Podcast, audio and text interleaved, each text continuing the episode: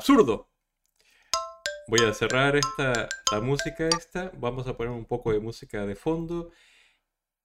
Todo fue con piña, que bueno estás ahí. Me, habías avisado que no, que podías no estar para el twist de hoy. Qué bueno que estés ahí. Clarish, bienvenida. Vegan Cheese, Eliana, eh, Ana, que estabas de las primeras. Aunque la mona se vista de seda. Qué bueno que estés, ahí. Hoy yo creo que puedo declarar que hoy comenzó el otoño. Y, no por las hojitas bellas que se ven doradas en el campo, sino por la lluvia. Desde anoche yo creo que, que básicamente alguien decidió que se acabó cualquier tipo de buen tiempo y empezó el mal tiempo. Entonces me puse la, esta camisa diciendo, mira, va a ser la última vez que me vista como de verano, como así. Rubén, ¿cómo estás? ¿Cómo estás, Jaime? ¿Cómo están? Gustavo Compiña dice, por cierto, gente, a vosotros se, os ha caído el WhatsApp, Instagram, Facebook.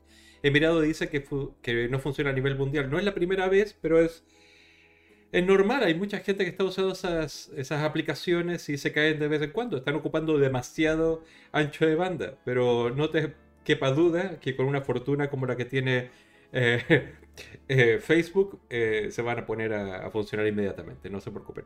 Porque entendamos que todas estas plataformas, sobre todo Instagram, está actualizándose. Hace poco hizo una actualización para todo lo que tiene que ver con los mapas de, fotografías. Ah, entonces es normal que con las actualizaciones se caiga. Entonces no te preocupes tanto, tope con piña. Todo volverá a la normalidad pronto. ay, ay, ay. Sí, mira, Clarice dice también, yo, no me he enterado. Yo no me he enterado porque no estoy no estoy así eh, tan atento a las redes sociales. a ver, ojalá dure días, porque así podemos movernos así los ojitos, salir al sol y jugar con los amigos, como aquel capítulo de Los Simpsons, donde no sé qué pasó, creo que se acabó eh, rasca y pica, como le dicen, eh, y salieron a jugar por primera vez afuera porque apagaban la televisión. No sé, yo, yo me siento hasta liberado cuando tengo una excusa para no meterme en redes sociales.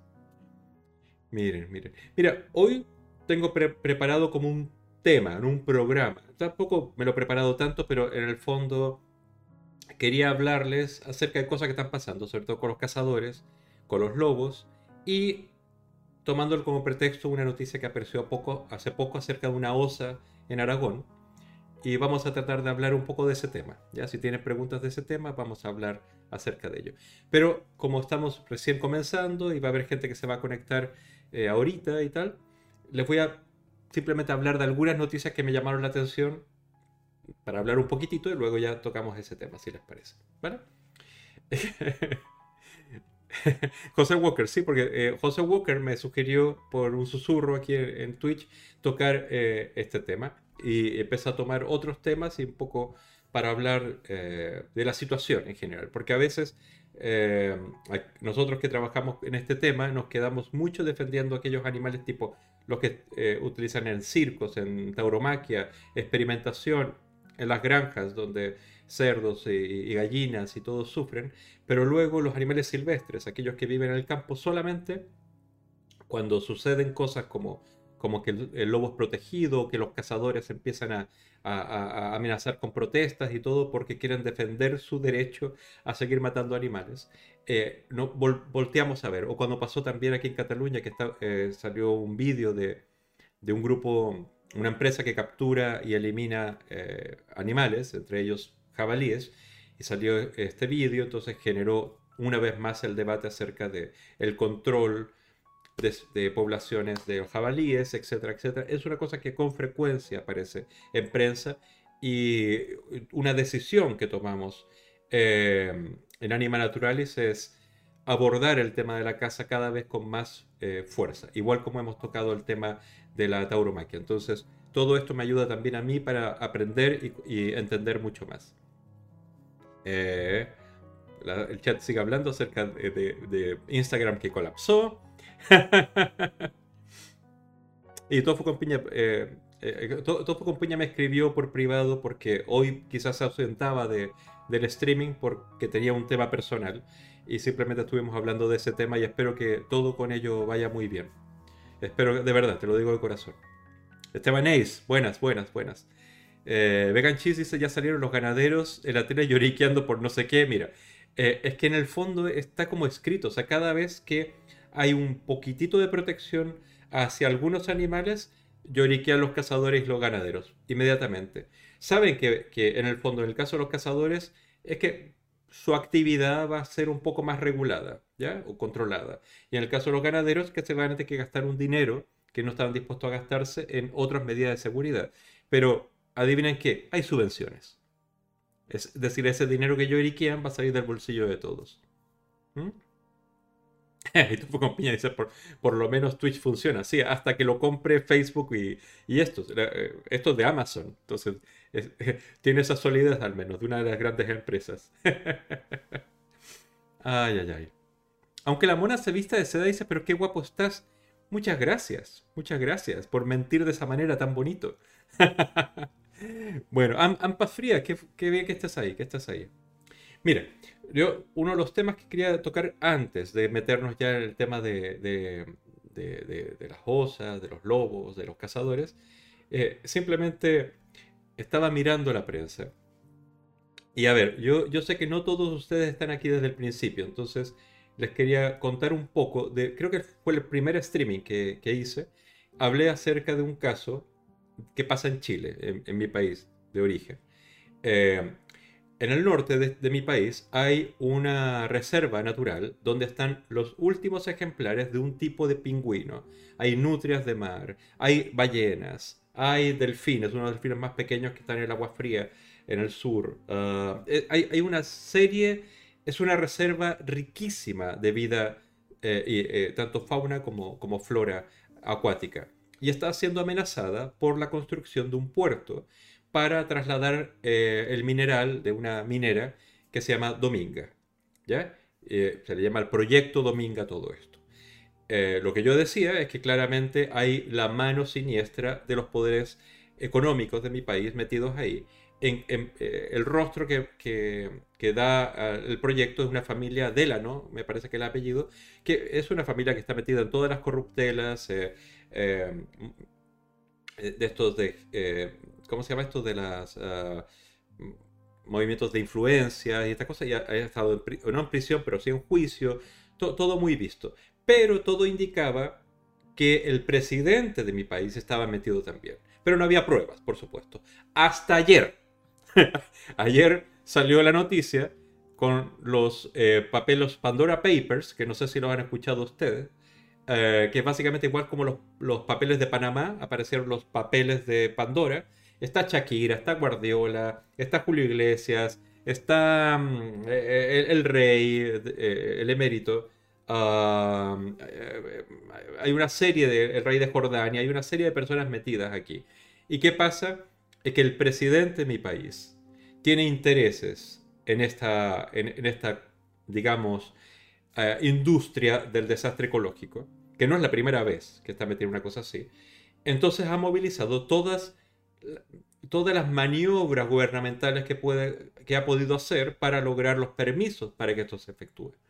Entonces, con la aparición de estos papers, con estos, con estos eh, documentos, es de esperar que las fuerzas ecologistas chilenas puedan detener este proyecto, entendiendo que es, digamos, si bien legal, de alguna manera eh, eh, borda eh, lo, corrupto, ¿no? Sobre todo tocando a un presidente tan atacado y tan poco digno de confianza como, como Piñera, como José Piñera en Chile.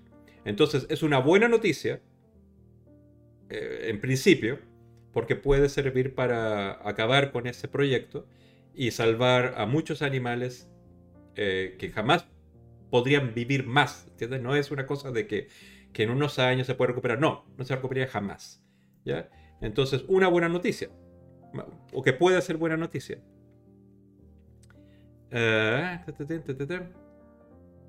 Sí, Jaime iba a mencionar esto que aparecía en Pandora. Sí, y, por esta razón. Aparece por otras razones. Porque el tipo tiene una cola muy larga.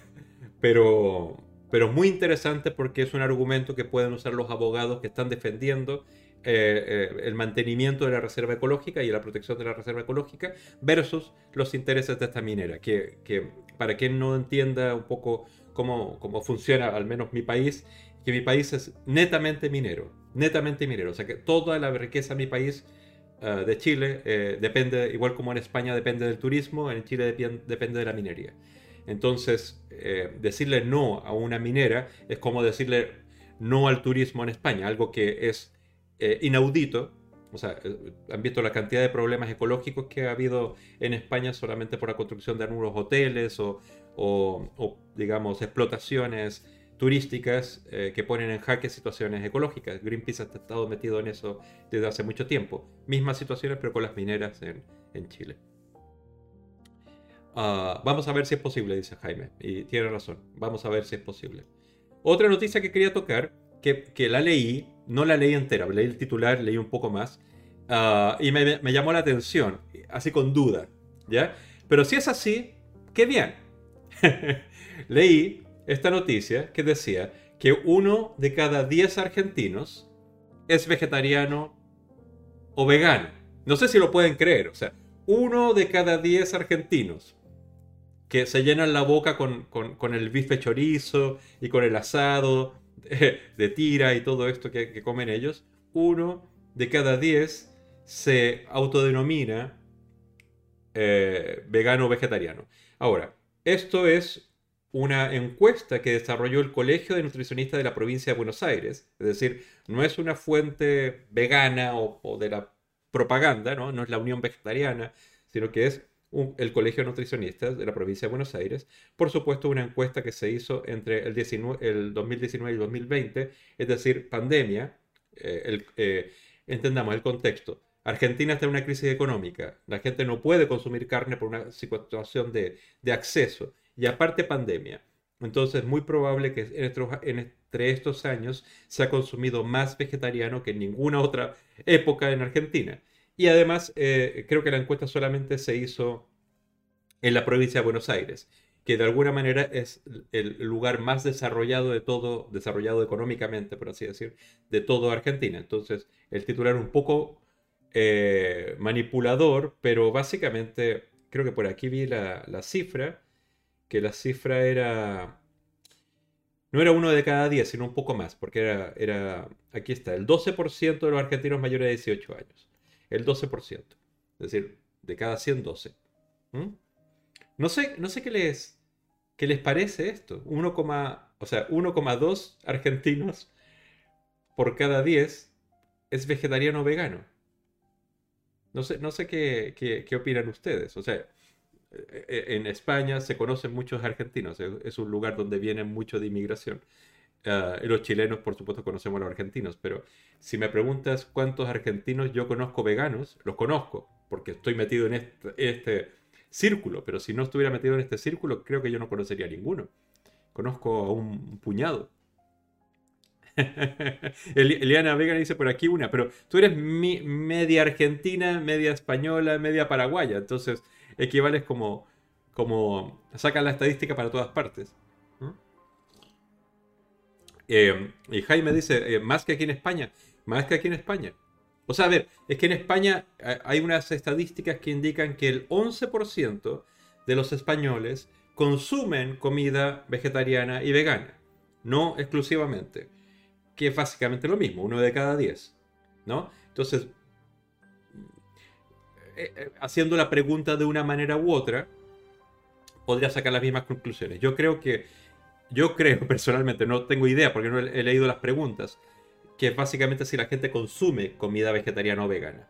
Ahí yo me creo que es uno de cada diez. Igual como en España es uno de cada diez también. Eh, mientras que sea exclusivamente vegetariano o vegano, me cuesta pensarlo, pero si lo dice el Colegio de Nutricionistas de, de la provincia de Buenos Aires, ¿quién soy yo para decir que no es así? ¿No? Spanish Omelette, ¿cómo estás? ¿Cómo estás? No, no llegas tarde, llegas justa, llegas bien. Esteban Ace, es que es difícil comparar entre estudios, cada uno tiene condiciones muy particulares, ¿verdad? Eh, depende, eh, en este caso, como estaba diciendo, en un momento de crisis, en un momento de pandemia, solamente concentrado en la provincia de Buenos Aires. Es muy probable que sacan estas cifras. Eh, vi una encuesta que hicieron en Estados Unidos y en Inglaterra, donde hablaba del 64% de la población que estaba consumiendo productos veganos y vegetarianos. Es decir, está normalizado completamente ya. No era una cosa de, unos u otros. Eh, pero gracias a que en la pandemia tal cosa. O en el caso de, eh, por ejemplo, en Inglaterra en este momento hay carestía de comida.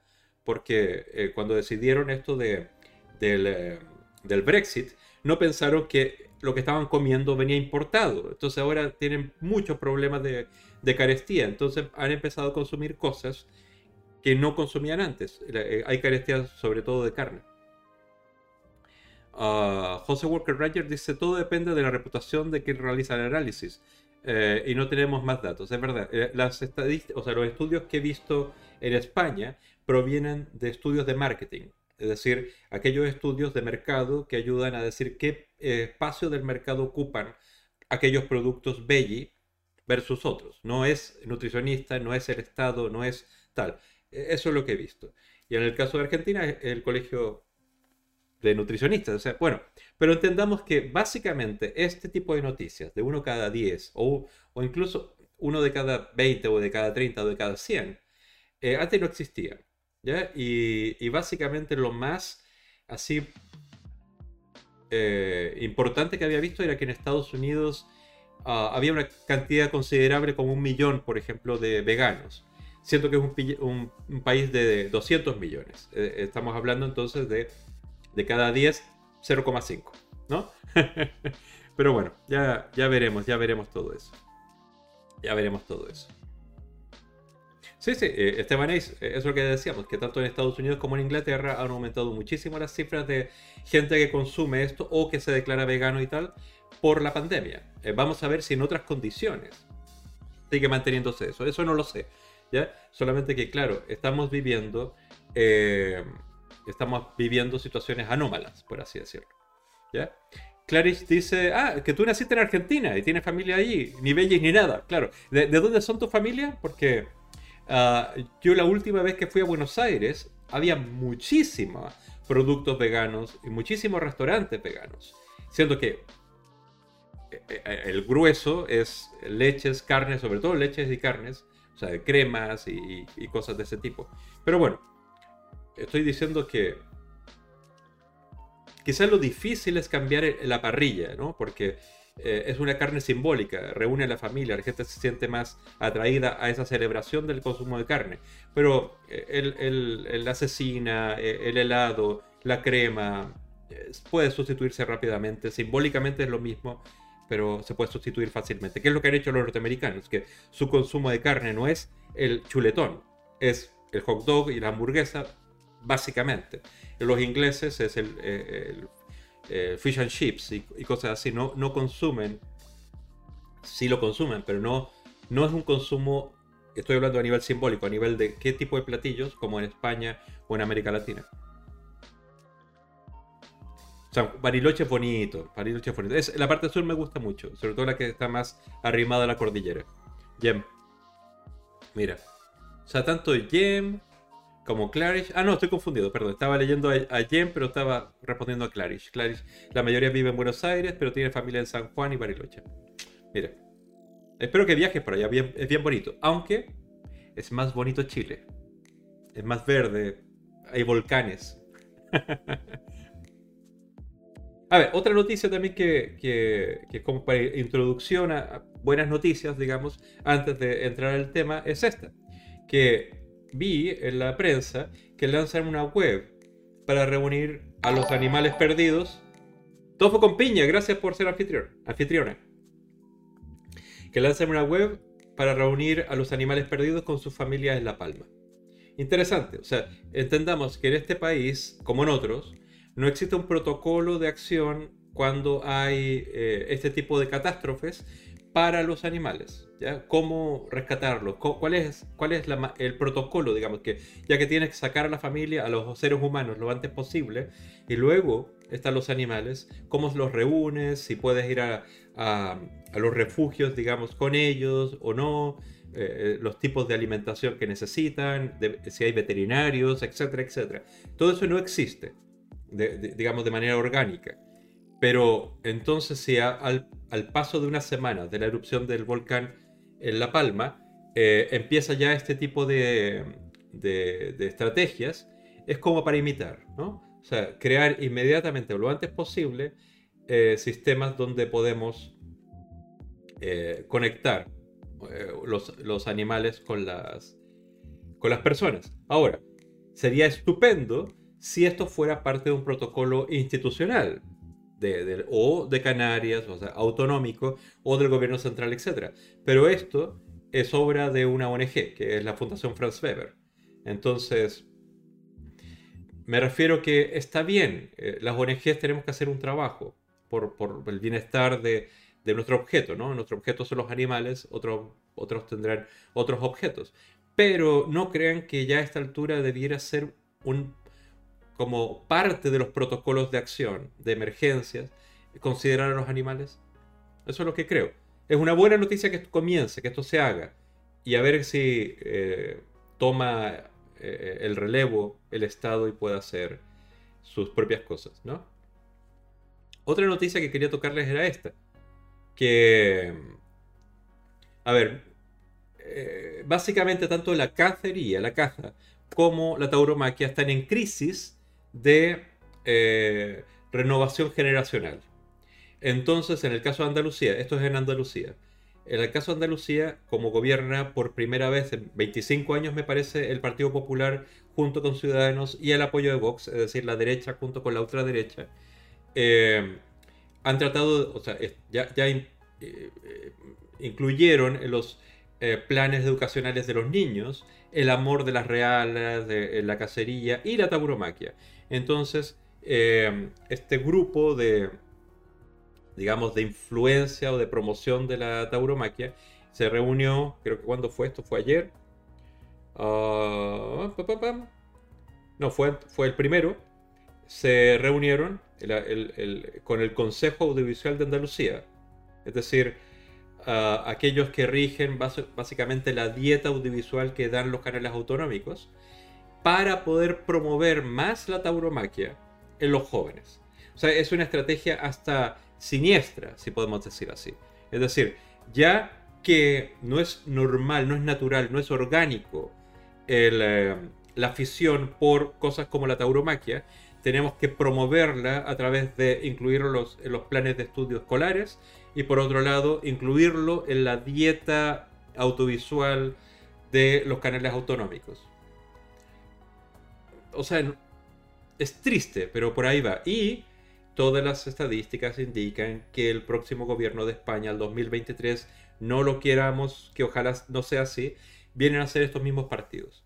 Entonces imagínense eh, si este mismo debate de incluir formas audiovisuales de promoción de la tauromaquia para Andalucía se empiezan a incluir con dinero público, por supuesto, en las televisiones estatales y en otras formas de medios que tiene el Estado.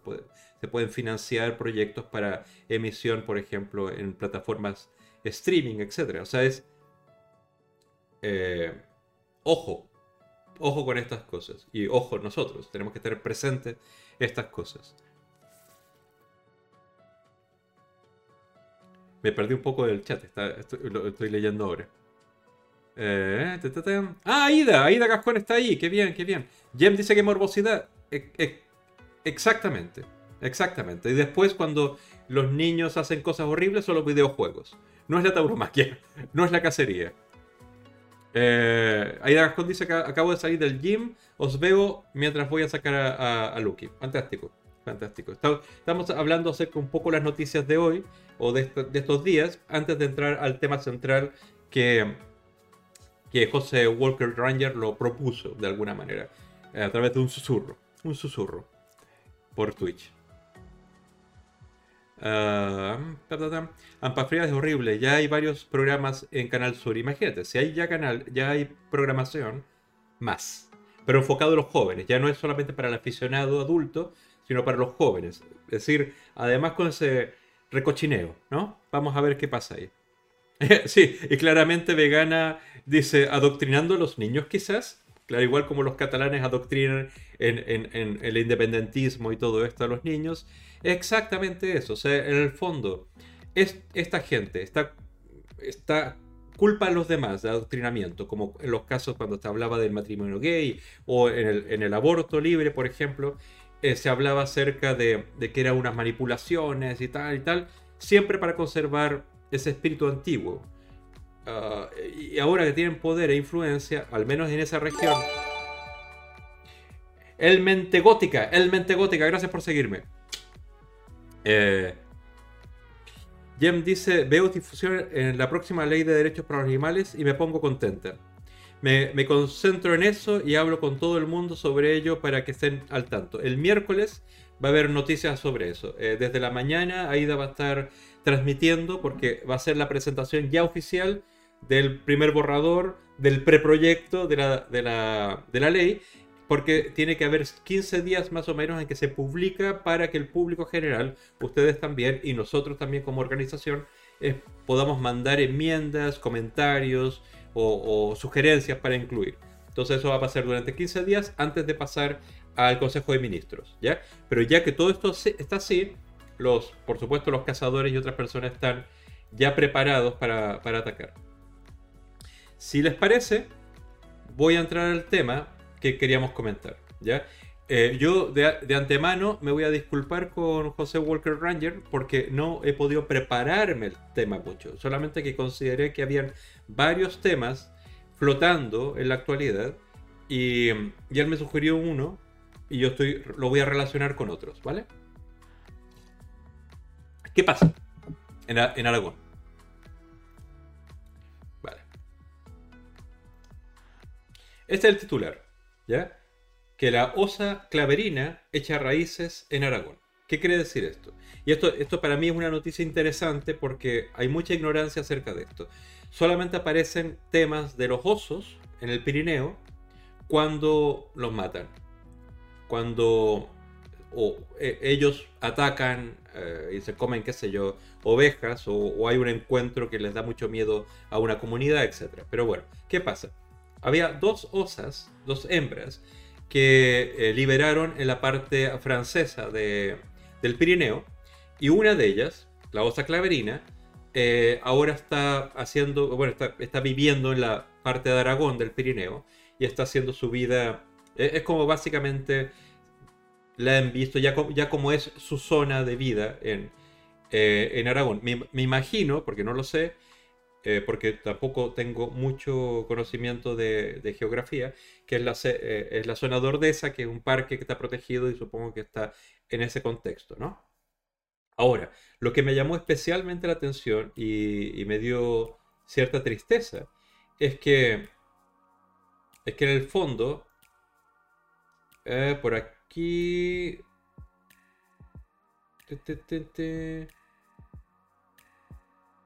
Mira, es que en una parte decía que era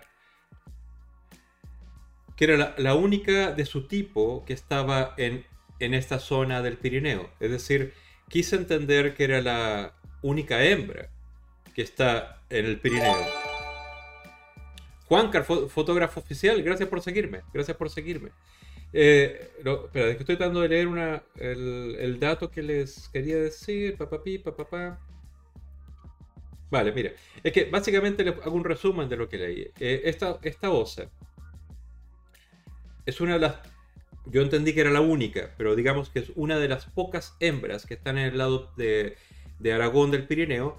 Eh, el récord de osos que ha habido hasta, hasta ahora en, esa zona es 64. Eh, han nacido en la, la última camada algunas hembras, pero no están en edad de reproducción. Y esta es la única hembra fértil que puede seguir reproduciendo la, especie.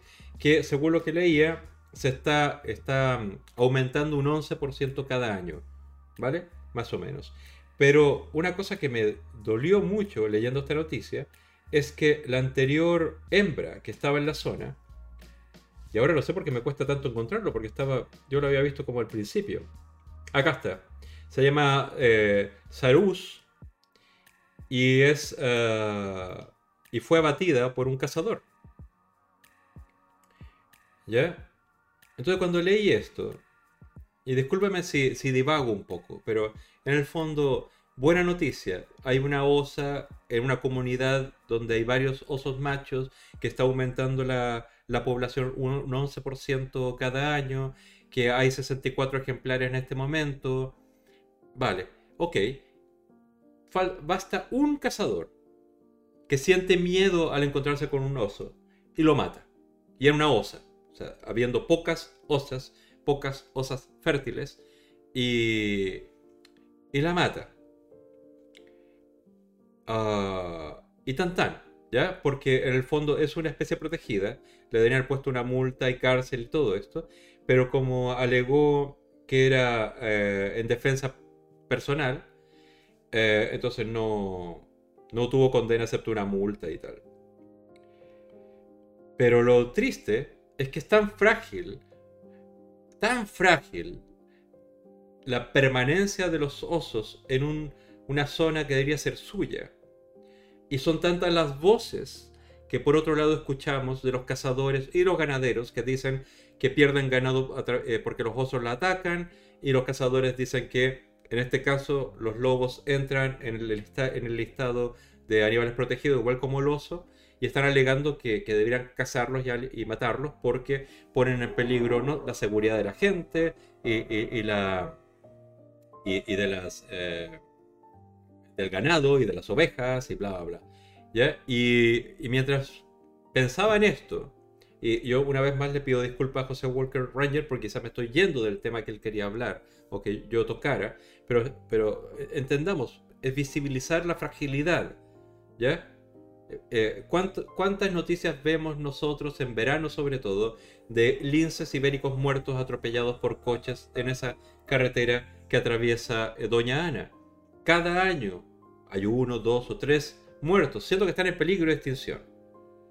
¿Por qué no nos porque a las autoridades no les no, no, no invierten el mínimo necesario para evitar que simplemente crucen la, carretera, el camino que además se le ocurrió construir en medio de, Doña Ana. En el caso de, de, los lugares donde animales en peligro eh, o, digamos protegidos como el oso o el lobo, simplemente no debiera haber caza. ¿Por qué? Porque si la caza tiene un sentido de control de poblaciones y cinegético, son los osos los que van a realizar ese control. No requieren a pinches cazadores que suban a la montaña y baten animales, porque ya el control lo van a hacer aquellos que depredan a esos animales. Es decir, si en Ordesa hay 64 osos y tal y tal, en el fondo no, eh, Ordesa digo, o cualquier zona, Ribagorza aparece ahí y tal, simplemente es una zona donde es de los osos ya. No vayan a cazar ahí. Porque no queremos situaciones como esta. Esta, esta situación es dolorosísima para el planeta entero, para los animales en general, para el equilibrio ecológico y para quienes amamos a los animales libertad.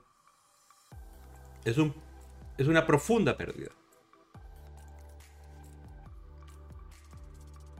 José Walker Ranger dice, pocos ejemplares y todo el mundo protestando porque pone en peligro su existencia. Sí, eh, su existencia, su, modus vivendi, digamos, de, poner, eh, utilizar las tierras o los espacios donde eran básicamente los espacios naturales de los osos de los lobos para el ganado u otra cosa así, es verdad. Es una tristeza. Eh, ¿cómo, ¿Cómo estás, Mr. Abacus? El artista anteriormente conocido como Mr. Abacus. bienvenido, bienvenido. Eh, ahí con sí, Doña Ana para el caso de los linces ibéricos, no, no para el caso del oso.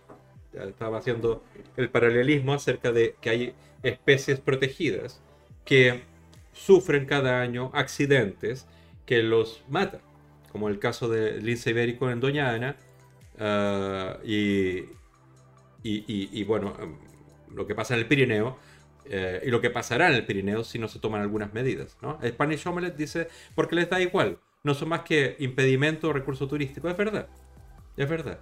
Pero, digamos, ya hemos ocupado mucho espacio. No, no requerimos, es, es, como las, entendamos, es, como hacer un paralelismo. En, en, todos los países latinoamericanos existen lo que se llaman las reservas indígenas, ya que son lugares donde aquellos pueblos originarios a los cuales se les fue quitado toda su tierra pueden vivir, es tierra para ellos. ¿Por qué no la misma lógica de, de, llamémosle, eh, repagar la deuda ecológica? Es decir, hey, esto es una reserva natural, no se puede cazar ahí, no se puede explotar los árboles, no se puede llevar al ganado. Es para los jabalíes, eh, eh, osos, lobos, buitres, serpientes, conejos, lo que sea. Bueno, ahí se dice Doña Ana. ¿Vale?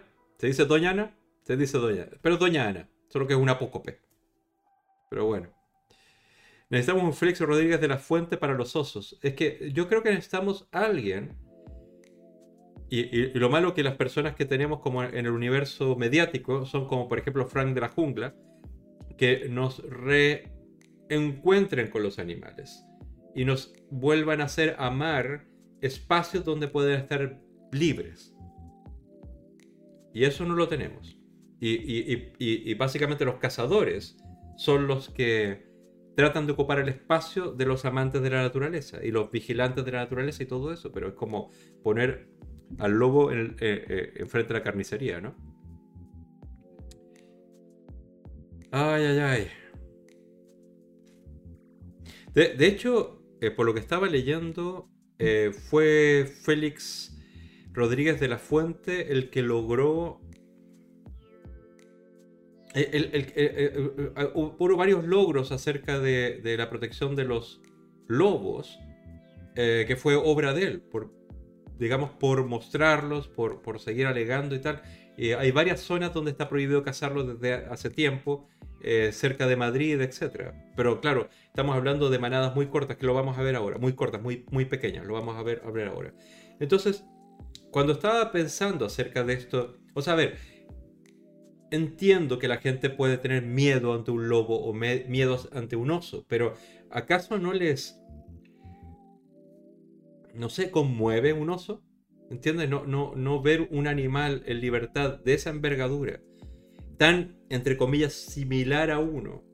Y, ahora quiero contarles acerca de eso, que eh, vi una película hace tiempo, que para mí es una de mis películas favoritas, que se llama Ghost Dog, que es de Jim Jarmusch, y tiene una escena que quería ponérselas, pero solamente la encontré en inglés. ¿ya? Eh, es muy breve.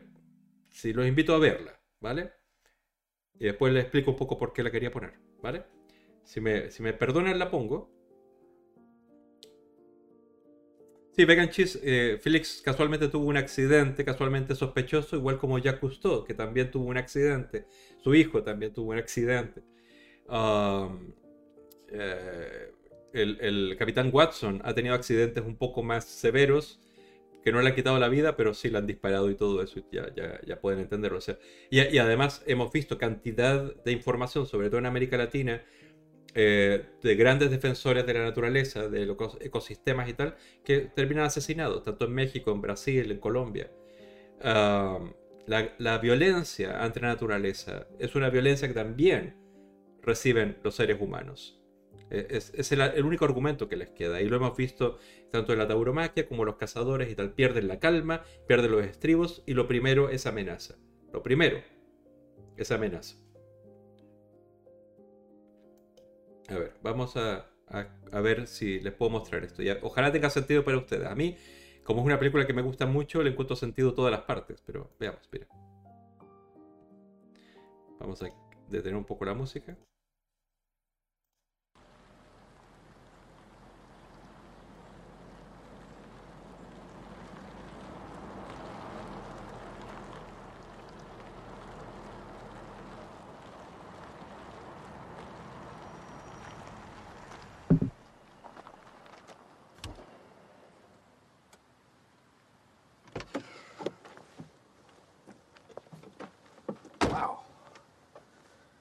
Big bear you killed there. Yep. Parker weighs about 300 pounds. Yeah. You know, it's funny because I, I, did, I didn't even know it was bear hunting season. What are you, a game warden? Some kind of fed or something? Nah. Nah. Nah, I was, you know, I'm just asking, you know? Just asking. Well, I'll tell you. You see, there aren't too many of these uh, big black fuckers left around here. So when you get a good clear shot at it, sure as hell take it. Huh. That's why you shoot them. Because there's not that many left. I don't think I understand your question.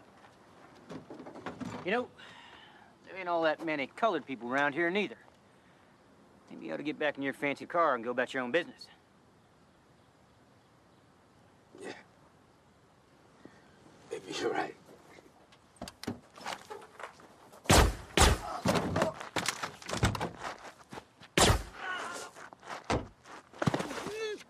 You fucking hit my knee.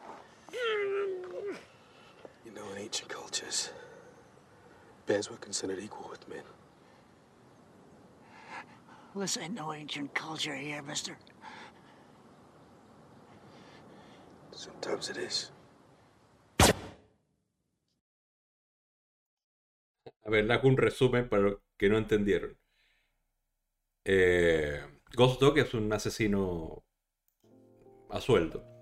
Y básicamente se encuentra con estos cazadores y les dice, no sabía que había temporada de caza de oso ahora. Y el argumento que dicen los cazadores es que hay muy pocos de estos. Entonces cada vez que uno se encuentra con uno de estos, no puede evitar matarlo, ¿no? Para tenerlo como una pieza de un trofeo. Y, bueno, ya, ya ven que eh, también eh, le contesta diciendo que tampoco hay muchos negros por esa, en esa zona y le apunta con, la, con el rifle. Como un asesino les dispara y tal. Y les dice esta frase que para mí, la verdad me, gusta, ¿ya? Que es sacado del Harakure, el Hakakure, ¿no? ¿cómo se llama el libro de los samuráis? Que dice que en tiempos antiguos los osos eran considerados iguales a los seres humanos. ¿ya? Y, eso me hace pensar mucho, porque claro, si tú revisas la, la historia romana, por ejemplo, habían algunos animales que se consideraban muy, muy cercanos a lo que era el ser humano. Osos, lobos y gorilas. eh, cuando se encontraban con los gorilas, los romanos se encontraban con gorilas en, en África en sus primeras incursiones. De hecho, me parece que la palabra gorila eh, básicamente la asumían como si fuera una tribu, otro, otro tipo de pueblo, que eran los, los, los gorilas. eh. No sé, me... Le quería compartir esto porque, porque básicamente es lo que decimos. es los osos, los lobos, estando en el mismo, en teoría, lugar de la escala trófica que los seres humanos, aunque eso lo podemos discutir, son iguales. Y, como tienen unas necesidades similares a nosotros, sociales, de reproducción, de, sobrevivencia, etc. El oso es omnívoro igual como nosotros. Ah, ¿Cómo no podemos respetar los mínimos que necesita? Que ni siquiera que necesitan que les devolvamos España, ¿no? Sino que les demos unas zonas suficientes para poder vivir. Y no solamente vivir, sino controlar todas las poblaciones inferiores, eh, a los jabalíes, a los, eh, eh, digamos, cuando hay muchos conejos o las serpientes o qué sé yo, hacia abajo, hacia abajo, hacia abajo. Entonces, haciendo ese puente, quería seguir hablando acerca del tema de los lobos, ¿ya? Que pasa a ser protegida hace muy poco. Esto fue con Peña, pero te, eso, haga cure. Lo tengo, pero siempre lo olvido porque soy muy malo con- recordando palabras. El haga cure. Eh, entonces, en ese sentido, las noticias desde que España protege al, lobo, es- esta noticia es simplemente porque aquí salen ah, el número de lobos que hay actualmente. Espera, aquí, aquí, mira, aquí decía esto de. ah, la conciencia de protección del lobo ibérico se despertó en gran medida por las gracias a la labor de divulgadores como Félix Rodríguez de la Fuente, que logró cambiar la ley de caza, que, no se ha cambiado desde el año 1976. ¿Ya? ¿Cuántos lobos hay en España? El último censo de las comunidades autónomas coordenadas por el Ministerio del Medio Ambiente, que en, en el 2014 registró 297 manadas de lobos. ¿ya? Cada una de las manadas va entre los 8 o 10 eh, ejemplares, aunque los ecologistas rebajan la cifra entre 3 y 5 ejemplares por manada. ¿Ya? Lo que sería que en toda España hay un total de 2.500 lobos. A mí me encantaría que hubiera alguien que dijera es exactamente esta cantidad, porque ahora que es protegido, igual como el oso, deberíamos saber dónde están y quiénes son, ¿no? Y aquí está la distribución por comunidades autónomas. Castilla, León y León es donde está la mayor cantidad de lobos, ¿no? Y la mayor cantidad de manadas. Después Galicia, Asturias y Cantabria. Estamos hablando del mismo, la misma zona que es donde están los picos de Europa, ya para que no, nos hagamos una idea, alrededor de los picos de Europa. Luego está en, muy poquito grado La Rioja, Madrid, País Vasco, etc. ¿Vale? Eh, y dice, algunas manadas tienen su hábitat en más de una comunidad autónoma. ¿Vale? Todas las noticias que yo he leído acerca de ganaderos que están enojados por la ley de caza, o sea, perdón, de la protección del, del, lobo y, quieren cazarlo y la ganadería y todo esto, todas las noticias que yo he leído vienen de Aragón. O, básicamente Aragón, Aragón un poco de Cataluña, pero Aragón. Siendo que, si se fijan, ni siquiera hay datos de la cantidad de lobos que hay en Aragón. Es decir, que muy probablemente hay una manada. O sea, no, estamos hablando de que quizás no hay una veintena de lobos. Sin embargo, lo consideran un, enorme problema, un, enorme, horrible, un, problema que hay que, la única solución que hay es para matarlo. Eh, en 2017, el Voluntariado Nacional de Censo y Conservación del Lobo estimó que cada año mueren entre 500 y 650 lobos, siendo que el número existente bajo antes de ser protegido, morían entre 500 y 650, no por enfermedades necesariamente, ya saben en manos de quién. ¿Vale? Entonces, esa es la realidad. Eh, esto de los 4.500 eh, ataques al ganado al año y todo esto, ha habido otras noticias que han aparecido, porque en el fondo muchos ataques que se consideraban que eran lobos eran perros asilvestrados. que podríamos decir que la mitad de estos ataques, o incluso más de la mitad de estos ataques, eran perpetrados por perros asilvestrados, que por lo general son abandonados por los propios cazadores. Es decir, ya, entienden cómo, cómo, va todo esto, eh, es, es penoso. Y por supuesto, Vox dice, ¿a quién defendemos?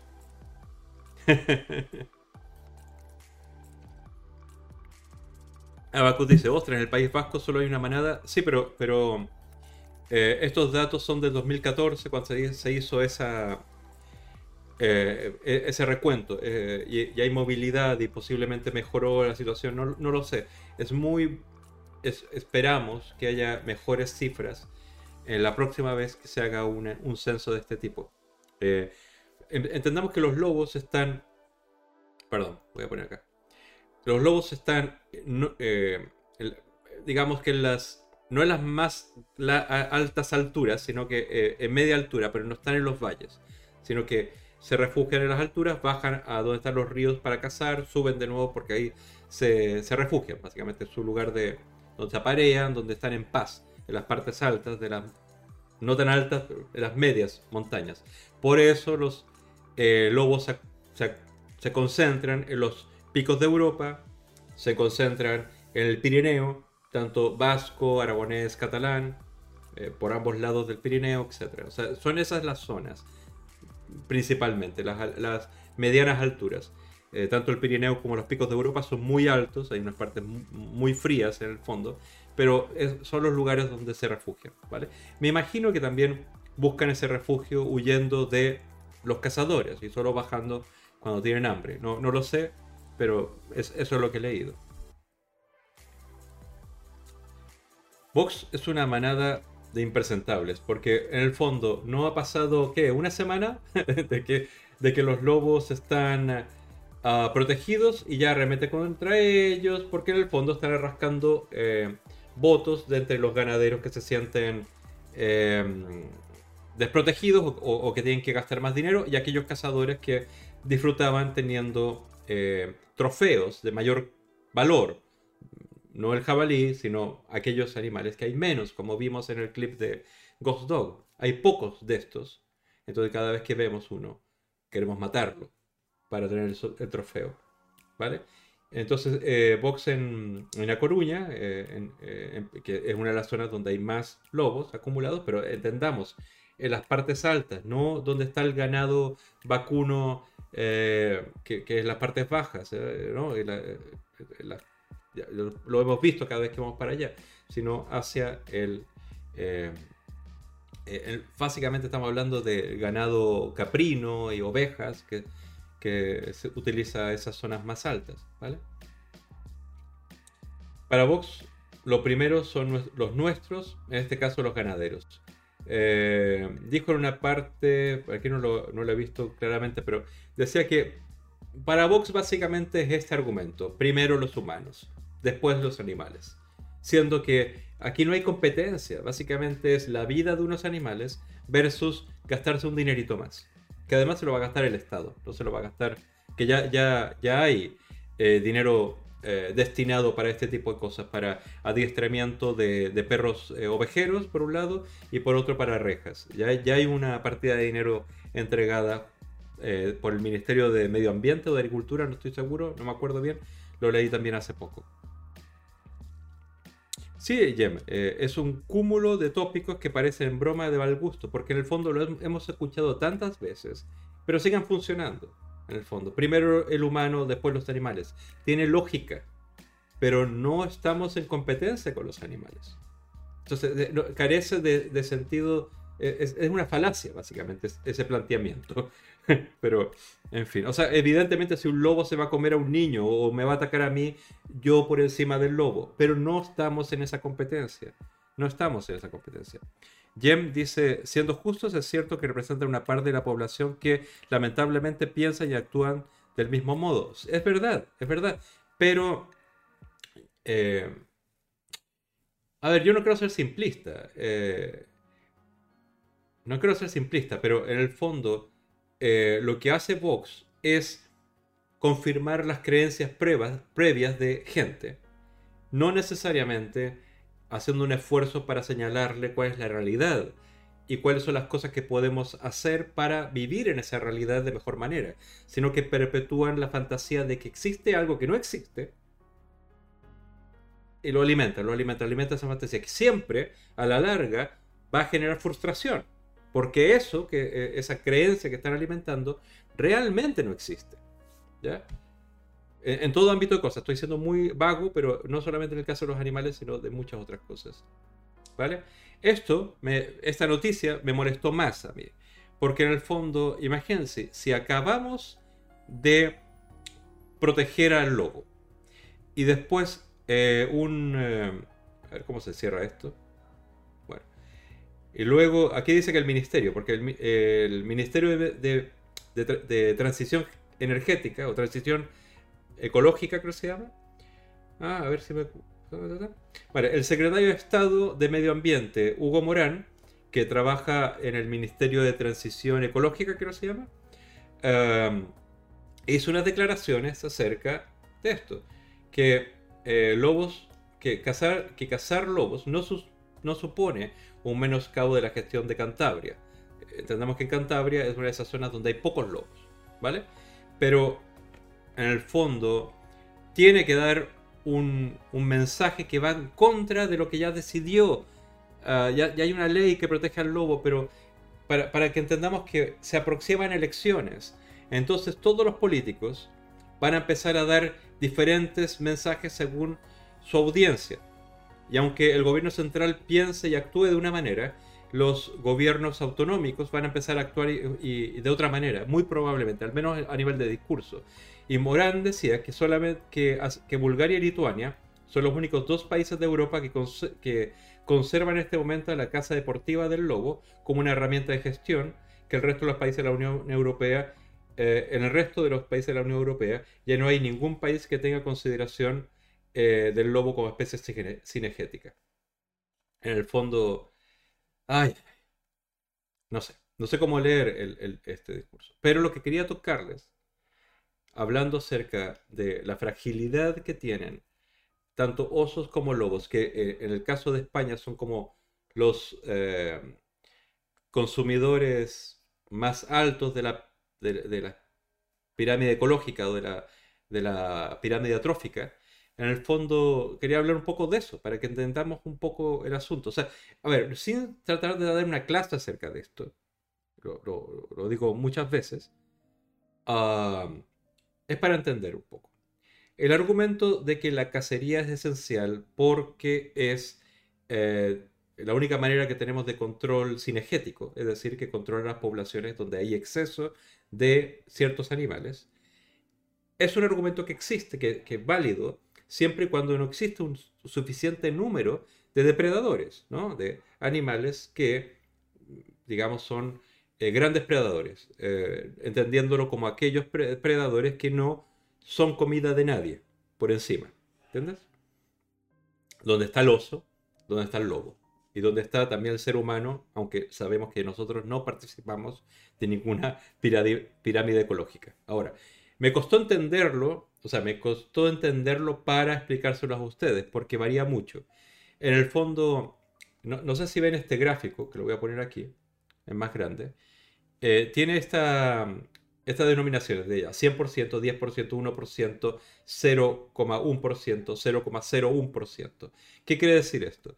estamos hablando acerca de la energía que es necesaria para alimentar la parte más alta de la pirámide y mantener un equilibrio ecológico, donde el 100% de la energía viene de, digamos, de las plantas, de lo que plantamos, luego los consumidores primarios vendrían a ser todos aquellos herbívoros, ¿no? Pueden ser muchos insectos, como así mm, roedores, como así otros tipos de animales, Luego el 1% serían consumidores de aquellos animales, ¿ya? O sea, que comen animales, eh, pueden ser insectos o pueden ser eh, conejos, por ejemplo, o pueden ser roedores pequeños. Y luego pasarían los consumidores, terciarios, eh, que vendría a ser aquellos que consumen... que esto tiene cuatro niveles, normalmente tiene... No, cinco niveles, normalmente tiene cuatro niveles porque los superpredadores son aquellos que nadie los consume, ¿vale? En ese caso hay buitres, hay lobos, hay osos, tal. Eh, los, consumidores, terciarios son aquellos que también hay un animal, o sea, a ver, por ejemplo, un roedor come eh, insectos que a su vez comen, qué sé yo, otro tipo de insectos que a su vez comen, o sea, insectos carnívoros que comen insectos que son herbívoros, que comen plantas, y, después para arriba. Entonces es... Pero estamos hablando del nivel de energía necesario. Imaginemos que por un volumen más grande de un animal requiere más energía. Entonces, en otros eh, modelos hablan de biomasa, es decir, cuánto volumen de energía biológica se requiere para alimentar cierto volumen de energía biológica, porque entendamos que entre una oveja que come plantas y un roedor que come plantas, el volumen biológico es menor. Entonces se habla de masas, de biomasa, para pero para entenderlo mejor, traté de buscar algunas formas para visualizarlo mejor. ¿ya? Eh, en cuanto a, una, a un modelo numérico, sería que para 325 plantas de alfalfa, pastos, en un recinto específico, normalmente se habla cerca de eh, un décimo de hectárea, debiera haber 520 conejos, roedores, animales pequeños que consumen esas plantas y debiera haber entonces 10 coyotes. ¿ya? Eh, básicamente, para hacerlo como sencillo, en biomasa está más claro. Mira, si te fijas, una tonelada de coyotes requeriría 10 veces más toneladas de conejo, por así decirlo. vamos, no sé, es que cuesta entenderlo cuando uno se pone así como científico científico. Pero básicamente lo que quiero decir es que hay una medida, eh, eh, es esta medida de aquí, ¿ya? pero ya, ya, ya veo que yo mismo me enredo con los números, pero simplemente les quiero hacer la, reflexión, que hay un número eh, determinado de grandes predadores, osos, lobos, dejemos a los cazadores de lado, pero buitres, aquellos animales que no tienen un predador que los consuma a ellos, que son necesarios para mantener el equilibrio ecológico. Porque si no, Exceso de jabalíes, justificación para que los casen. Exceso de conejos, justificación para que los casen. Exceso de X o, Y, justificación para que los casen. Ah, de hecho, creo que hay una noticia que leí. Miren. ¿Por qué continúa la expansión del jabalí? La plaga llega hasta las carreteras. ¿Ya? Y, la... y lo que dicen acá es que básicamente uh, el, eh, las razones es la expansión de las zonas, eh, la expansión de las zonas boscosas, el clima cada vez más suave y la desaparición completa de sus predadores, que son los lobos. Es decir, el único predador que puede controlar a los jabalíes, que se supone que hay muchos, es el lobo. Es verdad que no vamos a meter lobos en la colcerola porque hay gente, porque eh, es un lugar de paseo, la gente se puede sentir eh, insegura, etc. Pero hay ciertos lugares entonces que tendría que haber otro tipo de control. ¿ya? O, simplemente aquí el problema es que los jabalíes entran a las carreteras, debe haber dinero para poner estas, estas rejas especiales o, u otro tipo de cosas. Ahora, yo tampoco digo, ¿y, por qué no lobos en la colcerola? O sea, no, no, no entiendo por qué no. ¿ya? Lobos, digamos, que puedan salir en ciertas horas, ciertos días, ciertas zonas, controlado, igual como también hay granjas cinegéticas de, jabalíes que, los sueltan a ciertas épocas del año para que se reproduzcan y aumente la población, que antes estuvo en crisis y ahora está recuperada y en exceso. ¿Por qué? Porque no hay depredadores, porque todo el sistema fue pensado para que los cazaran, justificándolo porque hay muchos. Mr. Se está perdiendo. Mira, simplemente les hago un resumen. Eh, toda, pirámide trófica o toda pirámide ecológica requiere un número específico, que es básicamente una milada parte del espacio eh, o del volumen más bien de vegetales que consumen los consumidores más primarios, digamos. Es, es como si tengo 100 de, pastizales, por ejemplo, de hierbas, de semillas y todo eso, requiero 10 ah, de consumidores de aquello, ¿no? de, herbívoros, de, insectos, de roedores, etc. Y después requiero cada vez una décima parte, una décima parte, una décima parte de eh, consumidores secundarios, terciarios y aquellos super, depredadores que controlen la pirámide. El problema es que cuando no existen superdepredadores, entonces aquellos consumidores eh, como por ejemplo el jabalí, eh, se reproduce de tal manera que empieza a haber un desequilibrio, empiezan incluso a afectar las poblaciones inferiores. Entonces, para mantener equilibrios ecológicos, biodiversidad y todo este tipo de cosas, la existencia de lobos, la existencia de osos, es no solamente un gusto para la vista y para el amor ecológico, el amor romántico de la naturaleza, sino es esencial. Pero ¿por qué hay voces? en, cuanto a los cazadores, por ejemplo, para decir que el lobo hay que matarlo o el oso tal o tal, es precisamente porque en el desequilibrio ecológico ellos se divierten, porque ellos justifican su actividad como una actividad de control cinegético, siendo que todos nuestros intereses, todos los intereses del Estado, del país, del, mundo, debiera estar en crear lugares donde se, equilibrara la, pirámide ecológica. ¿ya? Quizás va a haber durante mucho, mucho tiempo lugares donde los cazadores van a ser el, mal menor, digamos, una necesidad para controlar especies que de otra manera no se van a poder controlar. ¿ya?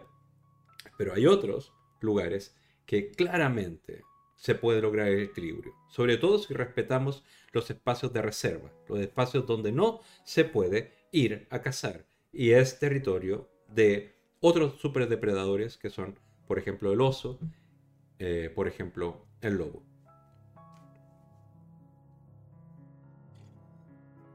¿Ahora se entiende? Ahí Gascón dice, mi último tweet te va a gustar, Mr. Abacus, porque te burlas de, todo esto que te estoy tratando de explicar. Eh, claramente vegana dice, mayor número de presas para mantener un menor número de depredadores. Claro, pero además hay, hay digamos, es, exquisitez científica en esto. No es como solo mayor número, es que sabemos, si hacemos los cálculos, exactamente el número que necesitamos. Porque tenemos número de los jabalíes, tenemos número de los, eh, eh, digamos, osos, tenemos números de, los lobos y, tenemos que, es, sería un requisito deseable tener esos censos de cada lugar y además que entendamos una vez por todas que va a haber al menos, o sea, debiera haber al menos unas, eh, unos cambios en la manera en que se está... se están, se están Estoy leyendo que, que, Aida me pilló unos clips, parece. Después voy a mirarlo y después me voy a avergonzar. Pero bueno, a, lo que me refiero que hay, hay que cambiar la manera de pensar. Hasta el momento, y, lo vimos con la tauromaquia y ahora lo vemos con los cazadores, que existe unas, uno que yo le llamo privilegios del pasado. Son cosas que siempre han sido así en los últimos 50, 60 o 70 años, pero que deben dejar de ser así. El 87% del país de España es coto de caza. ¿Por qué no lo reducimos al 40% y otras zonas que pueden no cazar porque son para disfrute, por ejemplo, el resto de la población de correr, andar en bicicleta, de senderismo, etcétera, etcétera? Y otras zonas donde nadie puede entrar porque es para los animales. ¿Por qué no? Que, pillan 3, 4, 5 lugares de, España eh, donde no hay poblaciones, donde las poblaciones son pequeñas y debieran ser protectoras de esa riqueza. Eh, y dejar que tanto osos, lobos como otros animales vuelvan a ese equilibrio que les quitamos. O sea, tenemos la capacidad, la creatividad, los recursos para devolverles eso. Y no lo hacemos por unas ovejas, por unas explotaciones ganaderas, por la diversión de unos cuantos para cazar o por algunos partidos políticos que necesitan el voto de aquellos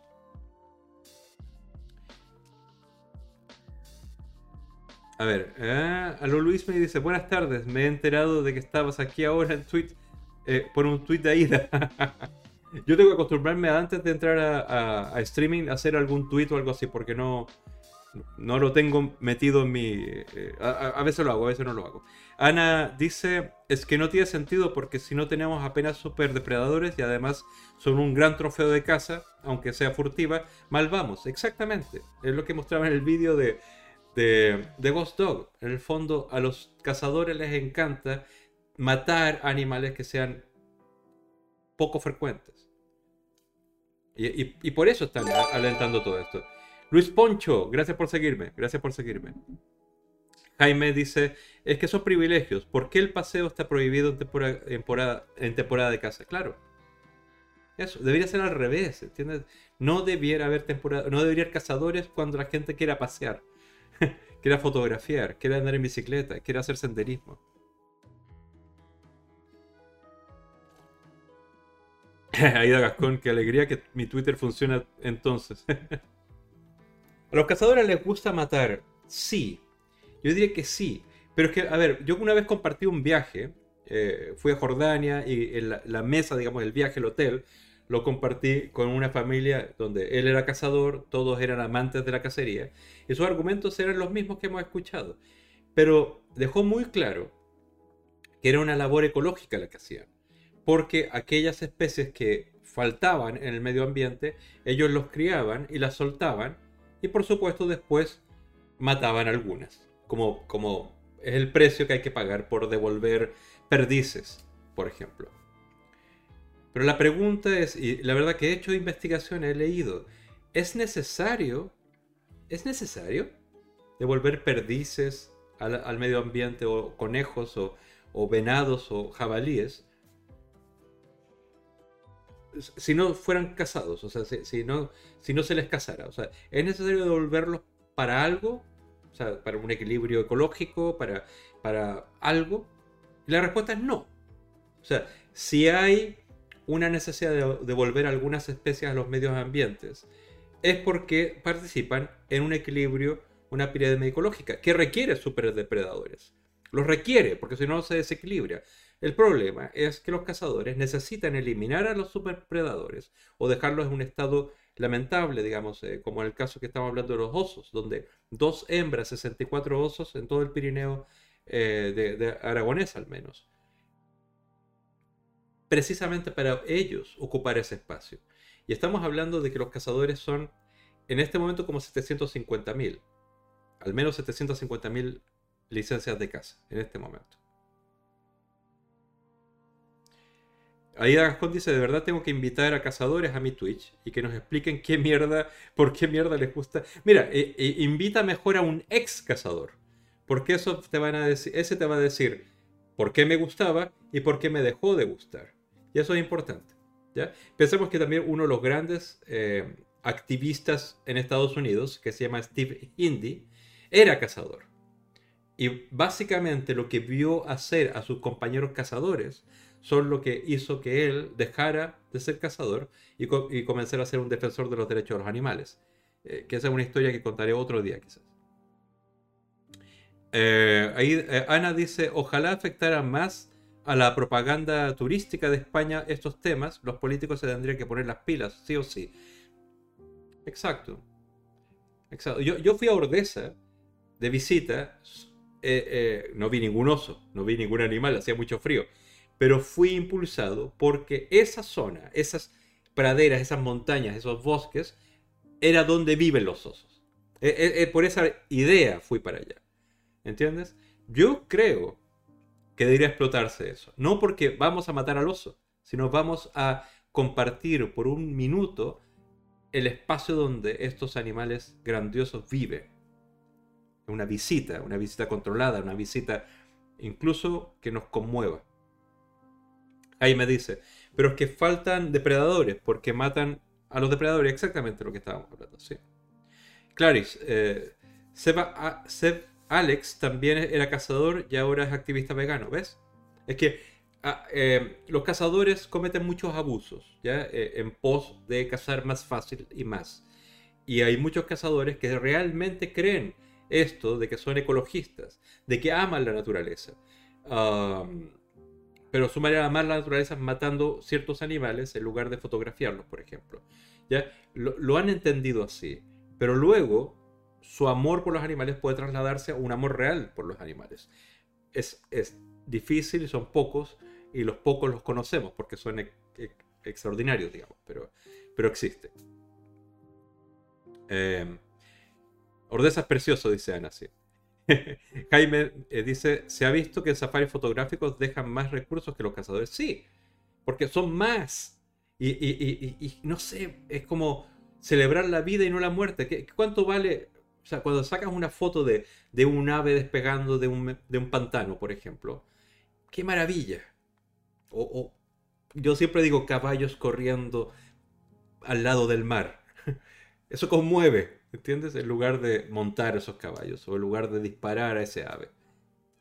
No sé, a lo Luis me dice, yo creo que debería invitar a Froilán a que cuente que, cómo duele pegarse un tiro en el pie.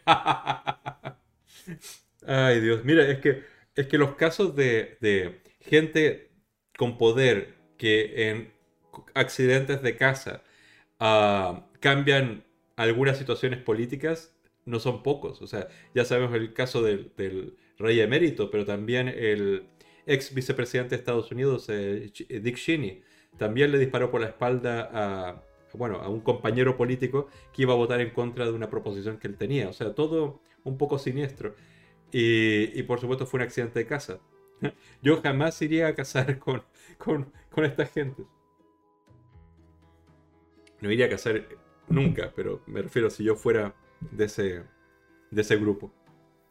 Miren, vamos a, ver unas cosas que son un poco de chiste, porque no creo que se lo estén tomando en serio. Los, los cazadores salen a la calle, porque hubo una manifestación en Madrid organizada por Vox, ¿vale? Que es la previa de una muy grande que están organizando para primavera próxima. Y la declaración es, en 15 años un niño será incapaz de comerse una chuleta. ¿Por qué? Por estos comunistas, ¿no? que nos están haciendo cambiar todo. Que los animales no tienen derechos, etc. Algo eh, dijo en su Twitch Aida yo creo que voy a leerlo de nuevo porque era delicioso escuchar los argumentos de los cazadores. Pero bueno, básicamente los argumentos, a ver si lo encuentro por acá porque es una cosa absurda, ¿ya? Que decía... Uh, Dice, los ataques llegan desde varios ministerios y flancos. La enseñanza de la empatía animal en los colegios, que es una de las propuestas de, la Dirección General de Derechos de los Animales, eh, que plantea la nueva ley de educación, va a provocar que en 15 años un niño sea incapaz de comerse una chuleta. Critica Gallardo, que Gallardo no sé quién sea, pero, lo- pero supongo que es alguien de la Federación de Casa. Aquí está, eh, Manuel Gallardo de, de la Real Federación Española de Caza. ¿ya? Eh, los argumentos de los cazadores. eh, a ver, yo creo que a la larga los cazadores van a contratar a alguien que sepa. Ya que sepa hablar, que sepa defender una idea, etc.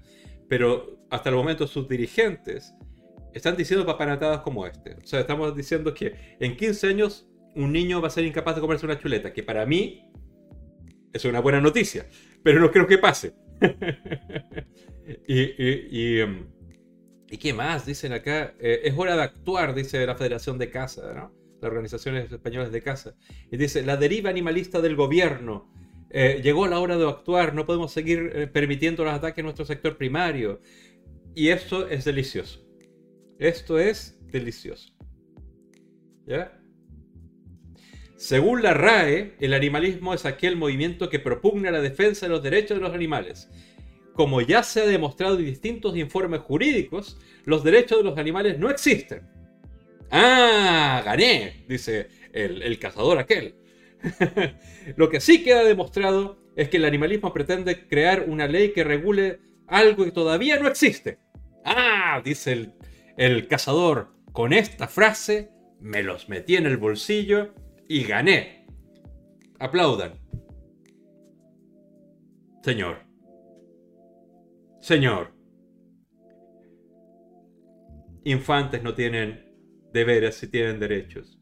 Enfermos comatosos si tienen derechos no tienen deberes. Algunas eh, discapacidades o desafíos intelectuales, personas que, que sufren diferentes desafíos intelectuales, tienen derechos no tienen deberes. Los animales pueden no tener derechos porque no tienen deberes, como dice, digamos, la regulación, digamos, todo, todo derecho supone un deber, etc. Pero nosotros tenemos el deber de respetar los intereses básicos de aquellos que no pueden defenderse por sí mismos, como los animales, los infantes, eh, enfermos comatosos, eh, personas con ciertos desafíos intelectuales. Señor. Pero es deliciosa la manera en que creen que están están, están generando un argumento redondo, infalible. ¡Mua! Próximamente van a contratar a alguien que sepa. Yo, yo eso es lo que creo. Y si no lo hacen, mejor para nosotros. Pero no podemos confiarnos de que la tontera, digamos, sea permanente. Aunque espero que sea así. Hasta el momento están argumentando estas cosas. Pero lo que sí es verdad, y hay que tener cuidado, es que, como decía Tolstoy, hay que respetar la opinión de los tontos porque aquellos están en mayoría. Entonces, cuidado. Si bien los cazadores están usando argumentaciones patéticas, sí tienen apoyo político. Sí cuentan con algo que los numera, que son las licencias de caza, que son 750.000 en este momento. Tienen privilegios que vienen de una ley antigua. ¡Ay! McGregor Cat. Gracias por seguirme. Gracias por seguirme. O sea, tienen una serie de circunstancias que, aunque nos podamos sentir como pf, estamos argumentándole a bobos, hay una serie de circunstancias donde esa argumentación de bobos basta. Entonces tenemos que estar muy preparados. Van a organizar una manifestación, ya lo anunciaron. De hecho, aquí lo- tenía la noticia. La Real Federa- Federación Española de Caza convocará una gran movilización en primavera del 2022. Y cuando dice una gran eh, movilización para aquella época, yo lo estoy entendiendo, o sea, para tanta antelación, casi un año de antelación, yo, yo lo leo entre líneas con que van a esperarse estar fuera de pandemia, o cuando las condiciones de pandemia estén disminuidas. Dos, porque quieren reunir a un millón de personas en la calle para presionar precisamente eh, el tema de la ley de bienestar animal que se va a presentar. Para presionar a full. Incluso en un par de artículos decían que ciertas partes de la ley de bienestar animal son inconstitucionales. Es decir, que pueden ser llevadas al Tribunal eh, Constitucional. Cosa que no, a mí me encantaría decir no es verdad, pero puede ser verdad. No porque en sí misma sea inconstitucional, sino porque las competencias de ciertas cosas que toca la ley son de las comunidades autónomas. Entonces, de esa manera, se podría decir que no respeta la constitución. ¿Entiendes? Pero eh, es estrambólico en el fondo, porque cada una de las, comunidades autónomas tiene la libertad de ceder ciertas competencias a otro organismo, a una diputación o al Estado incluso, En esta ley. Y se supone que un trabajo que hizo eh, Sergio García eh, en la Dirección General es negociar con cada una de las comunidades autónomas para ver los límites de una ley nacional. Es decir, ciertas competencias autonómicas cedidas a eh, una ley nacional. Las únicas comunidades autónomas que se negaron a presentarse en esta conversación son Extremadura, Murcia y Comunidad de Madrid. Eh, que son suficientes para llevar esto al constitucional. Entonces, hay que prepararse que vienen dos años cargaditos. Cargaditos. Y tenemos que estar en la calle, tenemos que estar en, el, haciendo presión en los parlamentos, eh, en el Congreso, en las redes sociales, construyendo nuestras mejores herramientas argumentales posibles y buscando los socios donde podemos encontrarlos, tanto animalistas como también, como lo decían aquí, algunos eh, qué sé yo, senderistas, eh, gente que disfruta de, los paisajes, etcétera, etcétera. Todo lo que podamos hacer para crear un número suficiente de presión que pueda competir con este acto de fuerza que van a hacer, que es un millón de personas en la calle. vamos a buscar, pero vamos a tratar de responder en esa medida. ¿Qué dicen? ¿Qué dicen? ¿Qué dicen? Ah, dice Jaime, todo un gran problema enseñar empatía. Por supuesto, ¿no ven? que los chuletones van a dejar de ser consumidos por los niños si seguimos por el camino de la empatía. Dios mío, Dios mío. Clarice dice, pobres niños, ahora van a tener que comer sano. Ana dice, jaja, gente del chat, eh, hoy estáis bordados con comentarios ingeniosos. vaya lumbreras estos. claramente vegana dice, no creo lo que escucho. Jaime dice, Harris y Pedal y Sedal están atacando la ley de bienestar animal ya que es perder, privilegios, por supuesto. O sea, es que es una frase que también dije hace en los primeros en los primeros tweets que, que, hicimos, que en el fondo la gente que vive en privilegios siente que la justicia es una pérdida de libertad. Porque básicamente viven en algo que es, que es, que es artificial en esos privilegios. Y cuando se pide, oye, mira, ahora no puedes matar esta especie, o vas a tener solamente cinco eh, animales en tu, en tu chenil, o vas a tener que tener una licencia de, de, núcleo zoológico, o vas a tener que esterilizarlo, o tal cosa. Cuando vas limitando estos privilegios que una clase tuvo, lo sientes como una afrenta contra la libertad. Y es básicamente el argumento que están utilizando todos los cazadores. Eh, Eliana Vegan dice, ojalá en 15 años exista tal empatía que no sean capaces de comerse a nadie. Pero, panchístico, no eh, les des ideas que, que contraten a alguien mejor así. Es verdad, pero eh, es que yo creo que a la larga, todas estas, todos estos intereses, todas estas personas, básicamente van a ser apadrinadas por algún partido político como Vox o el PP, que necesita básicamente el argumento de estar en contra del gobierno. Y eso va a pasar, porque va a haber elecciones en el 2023. O sea, yo lo estoy viendo por ese lado. Van a tratar de asociarse y apoyar las defensas de aquellos grupos que le pueden dar un millón de votos con facilidad, solamente diciendo podemos matar a quien se mueva o al animal que se mueva. Por eso, por eso me entra pavor un gobierno de estas derechas, ¿entiendes? Incluso eh, los gobiernos de un, de un solo PP, por ejemplo, me, les tendría menos miedo que un PP dependiente de Vox, porque le tendrá que dar varios espacios de decisión a Vox que, que, me da mucho miedo, mucho miedo.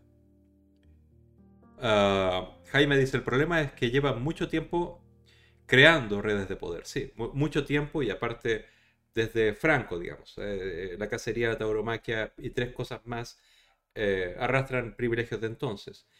Yo no creo que hayan, eh, por ejemplo, desde el nacimiento de la Fundación Toro de Lidia, que fue como la renovación de rostro y estrategia de comunicación para los taurinos, básicamente se comportaban como estos cazadores, es decir, que hay una federación por allá, los ganaderos por allá, no se ponen de acuerdo, se pelean entre ellos y tal, tal, tal. Hasta que se creó la Fundación Toro de Lidia para crear una estrategia de comunicación moderna.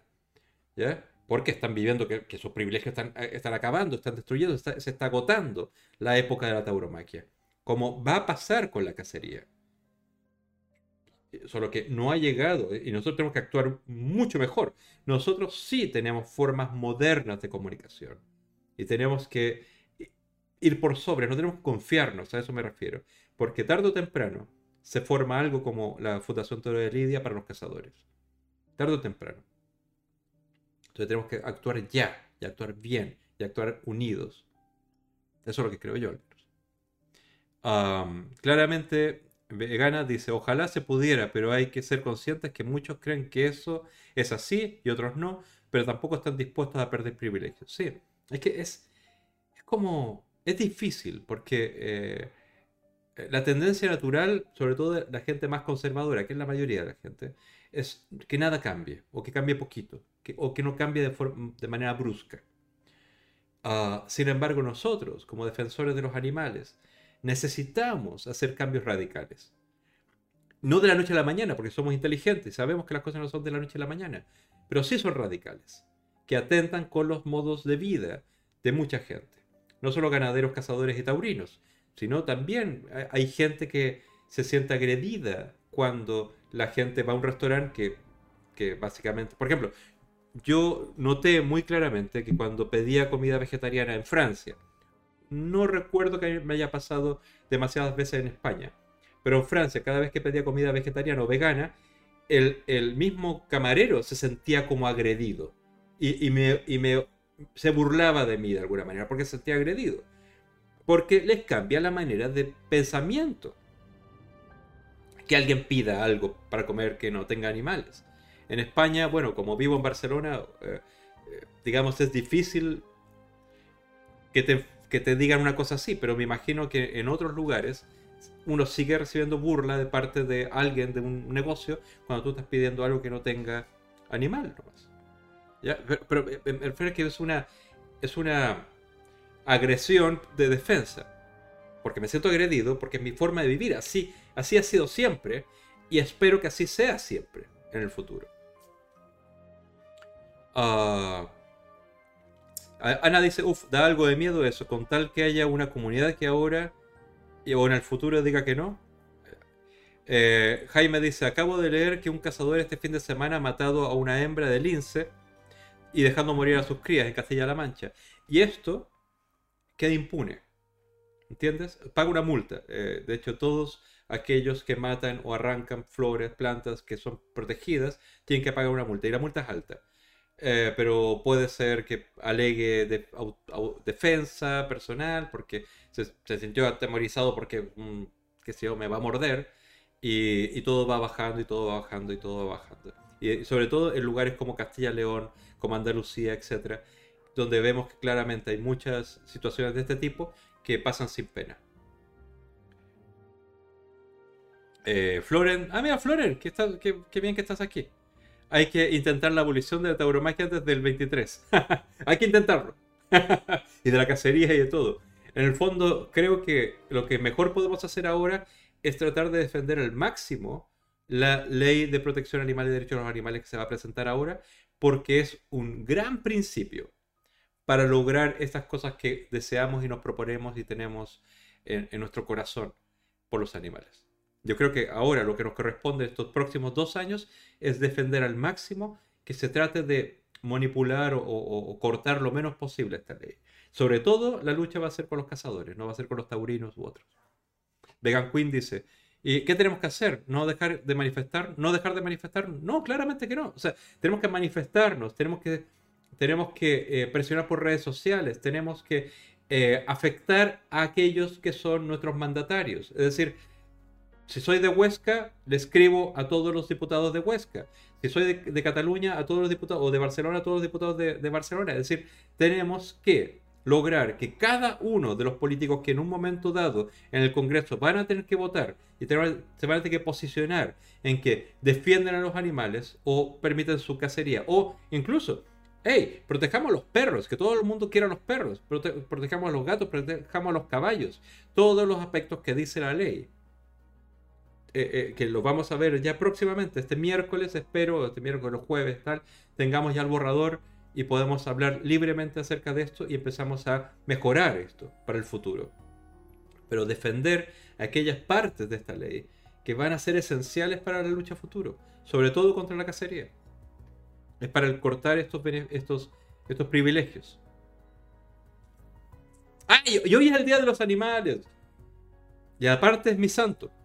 Hoy es mi santo. Eh, Temple, mira, llegaste tarde, hemos hablado muchos temas, eh, ya llevamos una hora y media hablando y vamos a hablar un poco más, pero, pero en el fondo te perdiste la parte, digamos, el, la parte central. Viva, eh, feliz día de los animales. Eh, Bar, ok, dice, hola, a ver cuándo cojones lees el chat, macho. Mm, gracias por, por lo de macho. Eh, Bar dice, ¿puedo lanzar una encuesta para ver cuántos de, chat son veganos? Sí puedo. Eh, José Walker Ranger dice, el tema de registrar a la larga puede ser un avance más importante de la ley. Sí. Sí. Eh, lo, que dice José Walker Ranger, lo recuerdo un poco, es que va a haber varios, eh, se prevé en la ley varios registros nacionales de identidad de animales, de, de núcleos zoológicos, de inhabilitación de gente que ha cometido delitos de, malestar, de, maltrato animal y quedan inhabilitados para tener animales y tal, eh, etcétera, etcétera. Hay varios, hay varios registros. Y eso no atenta con ninguna competencia autonómica ni se mete en ningún otro ministerio. Entonces es algo súper interesante, súper interesante. Y eh, Bark OK me sugiere con mucho cariño que hagamos una encuesta. Y yo digo, ¿por qué no? Aunque que seamos veganos o no. Ahora, yo no sé cómo hacer encuestas, entonces voy a tratar de, de aprenderlo a través de esto. ¿Cómo se hace? Una encuesta survey, no, una poll, vale, poll. poll. Entonces vamos a ver si la puedo hacer porque la otra vez la otra vez va no sé hacerlo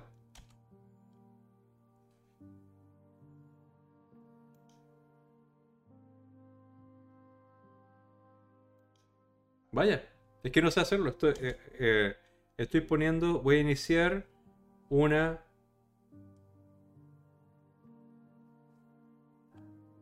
Pero es que, no me sale el menú de... Lo siento, pero no me sale el menú de configuración de la... De la, de la encuesta. Sí, sí, sí, ahí da, pero ahí debe estar. Ahí va, ahí va. Ya, aquí está. Muy bien.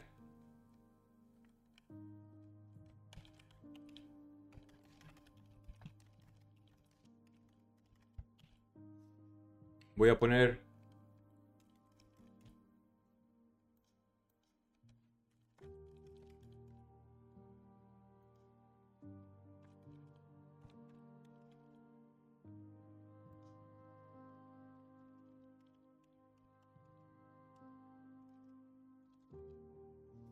Vale, muy bien.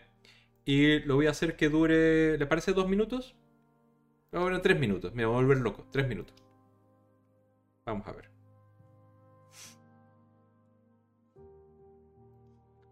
Ay, Bar, ok. La gente miente y la gente es hipócrita. Eso se llama ser humano.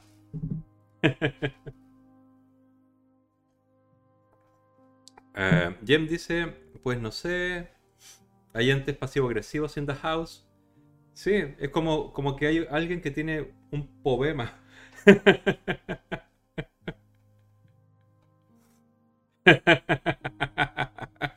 Clarice dice, soy una vegana monstruosa. ¿Qué voto? Yo voy a votar monstruoso.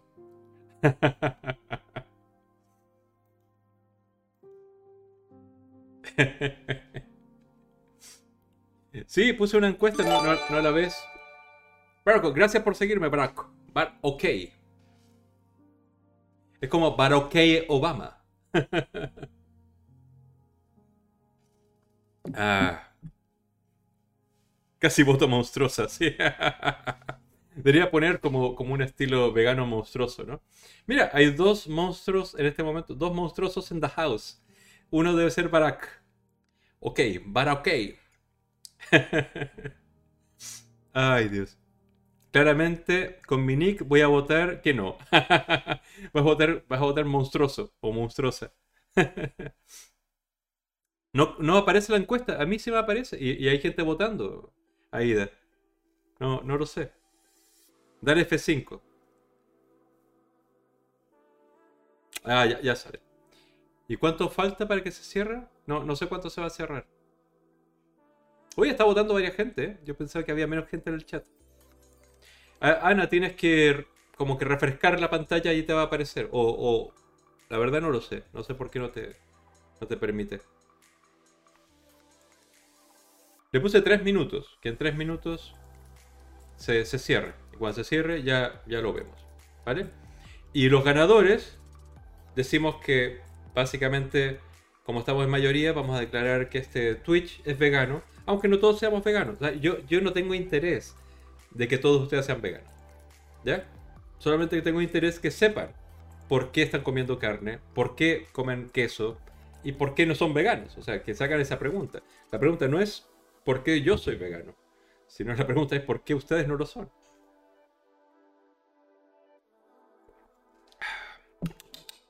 Tofu con piña, pinchando una de las opciones Vegan Queen. Actualicé y ya me salió, dice Aida.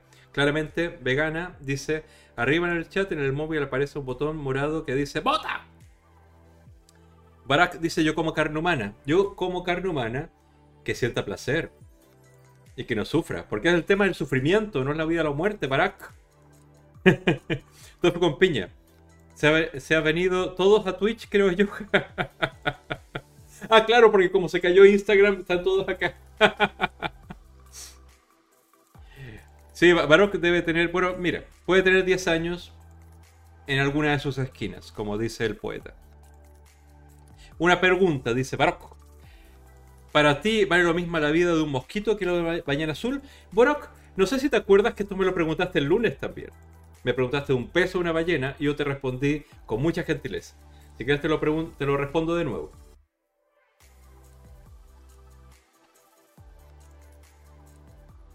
Cuando termina la encuesta. Ah, ya, terminó la encuesta. Terminó, se cerró.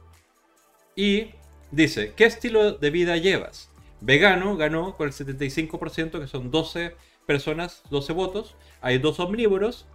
Hay 12, hay dos monstruosos.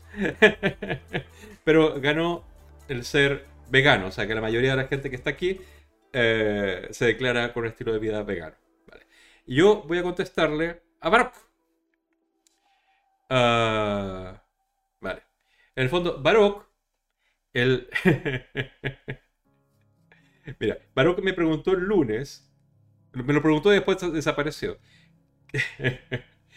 Eh, que si yo consideraba que la vida de un pez o una ballena era eh, básicamente cuál, le valía más, cuál valía menos, y ahora me lo pregunta con, una vuelta de tuerca más y me dice un mosquito o una ballena azul es decir, una de las criaturas más pequeñitas versus una de las criaturas más grandes del planeta, o la criatura más grande del planeta. La respuesta que yo le di el lunes es más o menos la misma que voy a dar hoy, que para los animalistas como yo, gente que lucha por la liberación animal, que, que, ha leído Peter Singer, etcétera, etcétera, etcétera, el argumento de la vida no es relevante, sino el argumento del sufrimiento. Por lo tanto, si tuviera que estar en la tesitura de decidir qué vida vale más, la ballena azul o el mosquito, yo escogería en ese sentido la ballena azul. ¿Por qué? Porque tiene un sistema eh, nervioso más desarrollado y puede sufrir con mayor intensidad por más tiempo de una manera similar a la que yo puedo concebir, entender como sufrimiento. Un mosquito tiene un, un sistema nervioso central, digamos, rudimentario y su experiencia del dolor, del sufrimiento, va a ser distinta al de la ballena. Una ballena azul vive muchos más años, un mosquito dura un día, vive un día. Su experiencia del sufrimiento, su experiencia de la vida es diferente. Si me hace escoger entre los dos, por supuesto voy a escoger la ballena azul. Si es que eso existe, jamás vas a tener que decidir entre uno y otro. Puedes respetar a ambos, porque aunque el mosquito tenga un sistema nervioso rudimentario, va, digamos, en muy digamos, su interés de vivir es claro. ¿No? Entonces, si tú puedes respetar la vida del mosquito, si, las condiciones que tienes te permiten respetar la, la, vida y la existencia de un mosquito, hazlo. Igual como si tu vida no se pone en jaque por la existencia de una ballena azul, adelante. A ver, claramente vegana dice, ah, hay dos omnívoros por aquí, hay algo que podemos ayudar. Tenemos que invitar a hacer esa cena que dijimos, de, toda la gente que quiera unirse a esa cena. La cena va a ser vegana, porque la mayoría somos veganos, y así le, eh, podemos eh, presentar algunos platillos que son nuestros favoritos veganos, para vean que, es sabroso, que, que hay muchas cosas que se están perdiendo quizás. ay, ay, ay. Clarice, Dice, yo ahí no coincido contigo, soy menos de Peter Singer y más de Gary Franchoni. Sí, sí, pero Gary Franchoni habla de la propiedad de los animales, más allá de la vida o el sufrimiento. Y, en, el, ejemplo que estaba planteando Baroque, no estamos hablando que uno es propietario de, o tiene un sentido de propiedad de la ballena o de propiedad de, un mosquito. ¿ya? Eh, se puede aplicar mucho más claramente en aquellos animales sobre todo de las granjas industriales, donde el volumen de animales y todo eso. Yo, yo, soy más utilitarista, Ese, me, me, entiendo más el universo de esa manera, pero eh, Franchone me, me, gusta, me gusta como, como lectura. Para pipam. Abacus dice: Yo me declaro omnívoro en fase de reducción del consumo de carne. Eh, no sé hasta dónde llegaré. Eh, podéis lapidarme, lo entenderé. no te vamos a lapidar. O sea, en, el fondo, eh, como, como dicen, todo vegano tuvo un pasado y un carnívoro tiene un futuro. es así nomás. Eh, Aló Luis me dice, esas preguntas me recuerdan a mí, a mi primo de pequeñajo preguntando qué podía más, una, mil pirañas o un tiburón, o, o quién ganaría una pelea, Superman o Batman, ¿no? Son, son cosas de la imaginación, pero uh, ayudan a argumentar algunas cosas, como Clarice es más de Franchone. A ver, Clarice, si te hace esta misma pregunta Baroque, si escoges entre un mosquito y una ballena azul, siguiendo un poco los parámetros de, de Franchone, ¿qué dirías tú? Porque en el fondo yo, yo creo que no se aplica, pero, pero puedo no haber leído muchísimo. Em, José Walker Ranger dice, nada de lapidar, solo dar ánimo. Sí, es que en el fondo a ver, yo creo que lo último que, o sea, la última cosa cárnica que comí fue eh, chistorra. Porque el sabor de la chistorra, la grasa, el sabor así picoso y tal, me encantaba, me encantaba. Luego, con el tiempo, te encuentras productos veganos que tienen ese mismo consistencia y sabor. Entonces, digamos, no te voy a decir que echaba de menos, sino que, eh, de hecho, a veces eh, cuando voy a Chile y ponen, hacen asados de carne y ponen allá longaniza, que es lo mismo que la chistorra, el mismo sabor, eh, lo, lo, huelo y, salivo. No, no, lo comería, pero, pero hay una reacción en mí. Hay otras cosas que, que tienen el mismo sabor que puedo consumir en, vegetal. O el queso, ¿no? El queso también es una cosa que, que es difícil, eh, uh, digamos, dejar ese sabor. Aunque yo, yo en este momento prefiero otros sabores, ¿ya? Pero entiendo, cada uno tiene sus, sus, eh, sus momentos. Pero lo que sí animo a todos los que comen carne es que reduzcan. No, no para que se hagan veganos, no para que, eh, no sé, rindan pleitesía al dios vegano. No, no es eso. Es para, para su salud y para el medio ambiente, que es algo necesario. Es más allá de, de cualquier eh, militancia. ¿Vale? Baroque sigue haciendo sus preguntas absurdas como, como lo de, del león y, la isla desierta y el pollo y tal, pero ya, llegaremos a eso. Déjate leer un poco más el chat y te, y te respondo un poco más. Baroque. Eh, Jem dice, ah, me declaro fan de tus, de tus frases legendarias. no son mías, muchas no son mías, otras se me ocurren, pero la mayoría las he escuchado, las he leído por ahí o las he modificado en mi memoria. eh, tatati, tatati, están dándole ánimos a, a, a, a Abacus. Eh, Ana Yeida dice: eh, si tuvieras que comer a tu madre o tu padre, ¿a quién elegirías? De verdad, vaya absurdez. ¿sí? De, de, verdad, yo, yo escogería comer a mi mamá que tiene más carnitas, porque las mujeres acumulan más grasa. Pero es solo mi preferencia. Baruch, jaja, confirmado, eres menor de edad. Yo también creo que eres menor de edad. Uh, es lo mismo, en el sentido, eh, en las hipótesis irreales es lo mismo, Baruch. En el fondo, eh, eh, ¿te comerías un brazo tuyo o te comerías una pierna? En el fondo, eh, eh, si llegas a tener que decidir por una cosa así, es que te comerías cualquier cosa, ¿entiendes? Porque es una cuestión de sobrevivencia. No es una cosa de, de, de argumentaciones y razonamiento. Ni de empatía, por supuesto que no.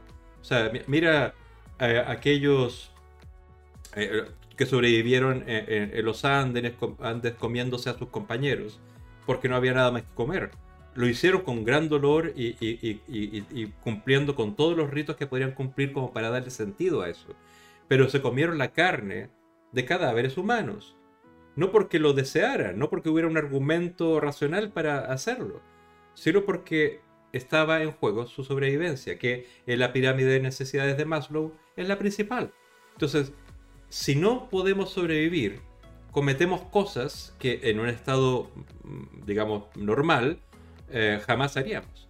Clarice dice, es que la pre pregunta tiene trampa, eh, eh, respondiendo a la pregunta original de Baroque. Porque la pregunta de qué animal vale más es relativa a la función de quién le preguntes, porque puede valer más, y ahí hablamos del tema de propiedad, ¿no?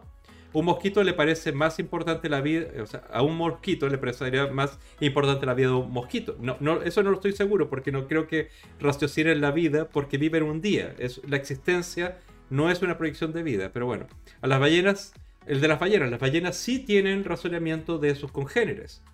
¿Ya? La vida de otra ballena tiene importancia para una ballena. Los mosquitos no son que viven en manadas, digamos. Pero bueno, eso ya es, tiene que ver con, con conocer a los, a los eh, animales. Pero en el fondo, la pregunta no era, eh, Clarish, si tienen valor para ellos, porque para ellos su propia vida, por supuesto que tiene valor, sino para mí, para nosotros, como miradores de la naturaleza, eh, cuáles serían los argumentos que utilizaríamos para valorar más la vida de uno u otro.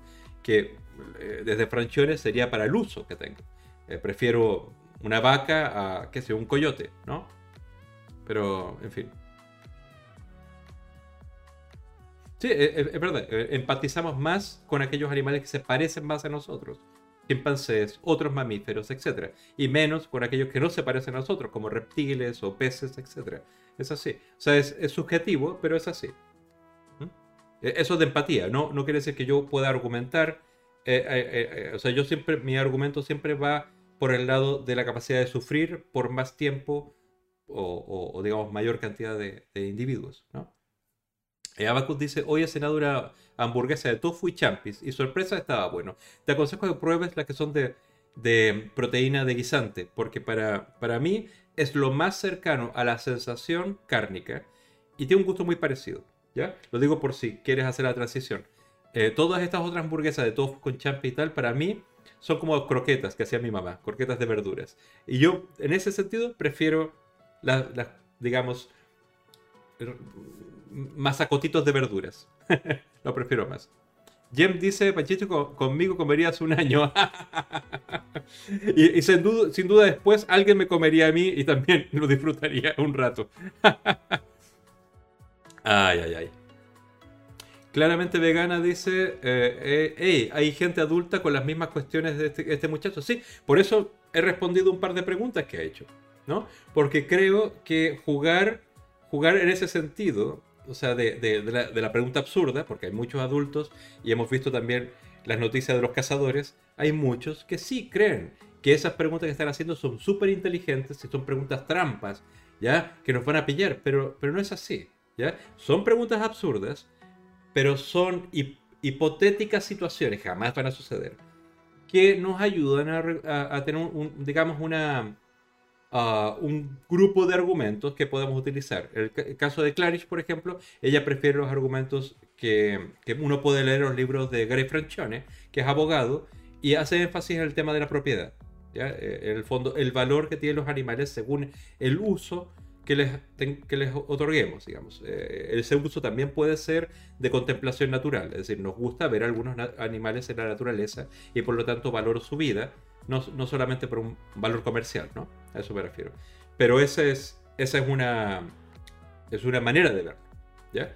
Otra, o sea, digo, estar en contra del sentido de que los animales tienen valor solamente por el uso que le podemos dar, porque son nuestra propiedad, son para, para nuestro disfrute.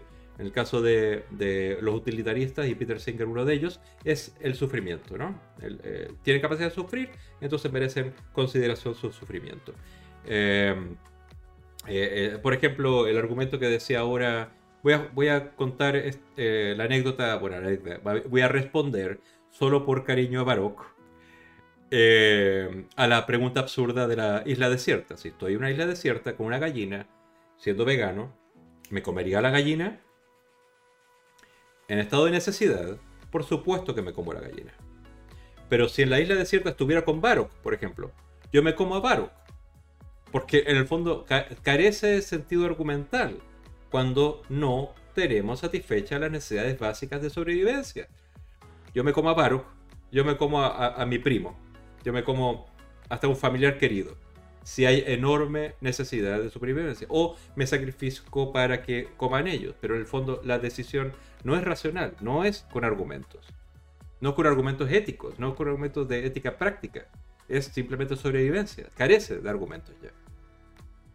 Aida Gascón dice, no es cobardía, es hartazgo de las mismas, de las típicas preguntas que hace la gente que realmente prefiere aferrarse al privilegio de mantener el status quo ante el resto de los animales. Es verdad, este tipo de preguntas no es una pregunta porque uno es curioso y quiere la respuesta y quiere saber más. Es porque básicamente crees que sabes algo y no tienes idea. Y haces preguntas simplemente para reforzar esa idea. En el fondo, un ignorante, una persona que sabe que no sabe, hace preguntas porque quiere saber. Y se nota en tus preguntas que no quieres saber. Simplemente quieres parecer que eres muy listo haciendo preguntas que son muy absurdas. Y defendiéndote que, uy, no, son muy inteligentes, cobarde. No. Estas preguntas las he escuchado durante 20 o 30 años. Y son de lo más absurdo que hay. Y si realmente tienes dudas en esas preguntas, tú mismo te lo puedes responder buscando información o leyendo. O escuchando lo que acabo de responderte, que te he respondido tres preguntas de las absurdas clásicas.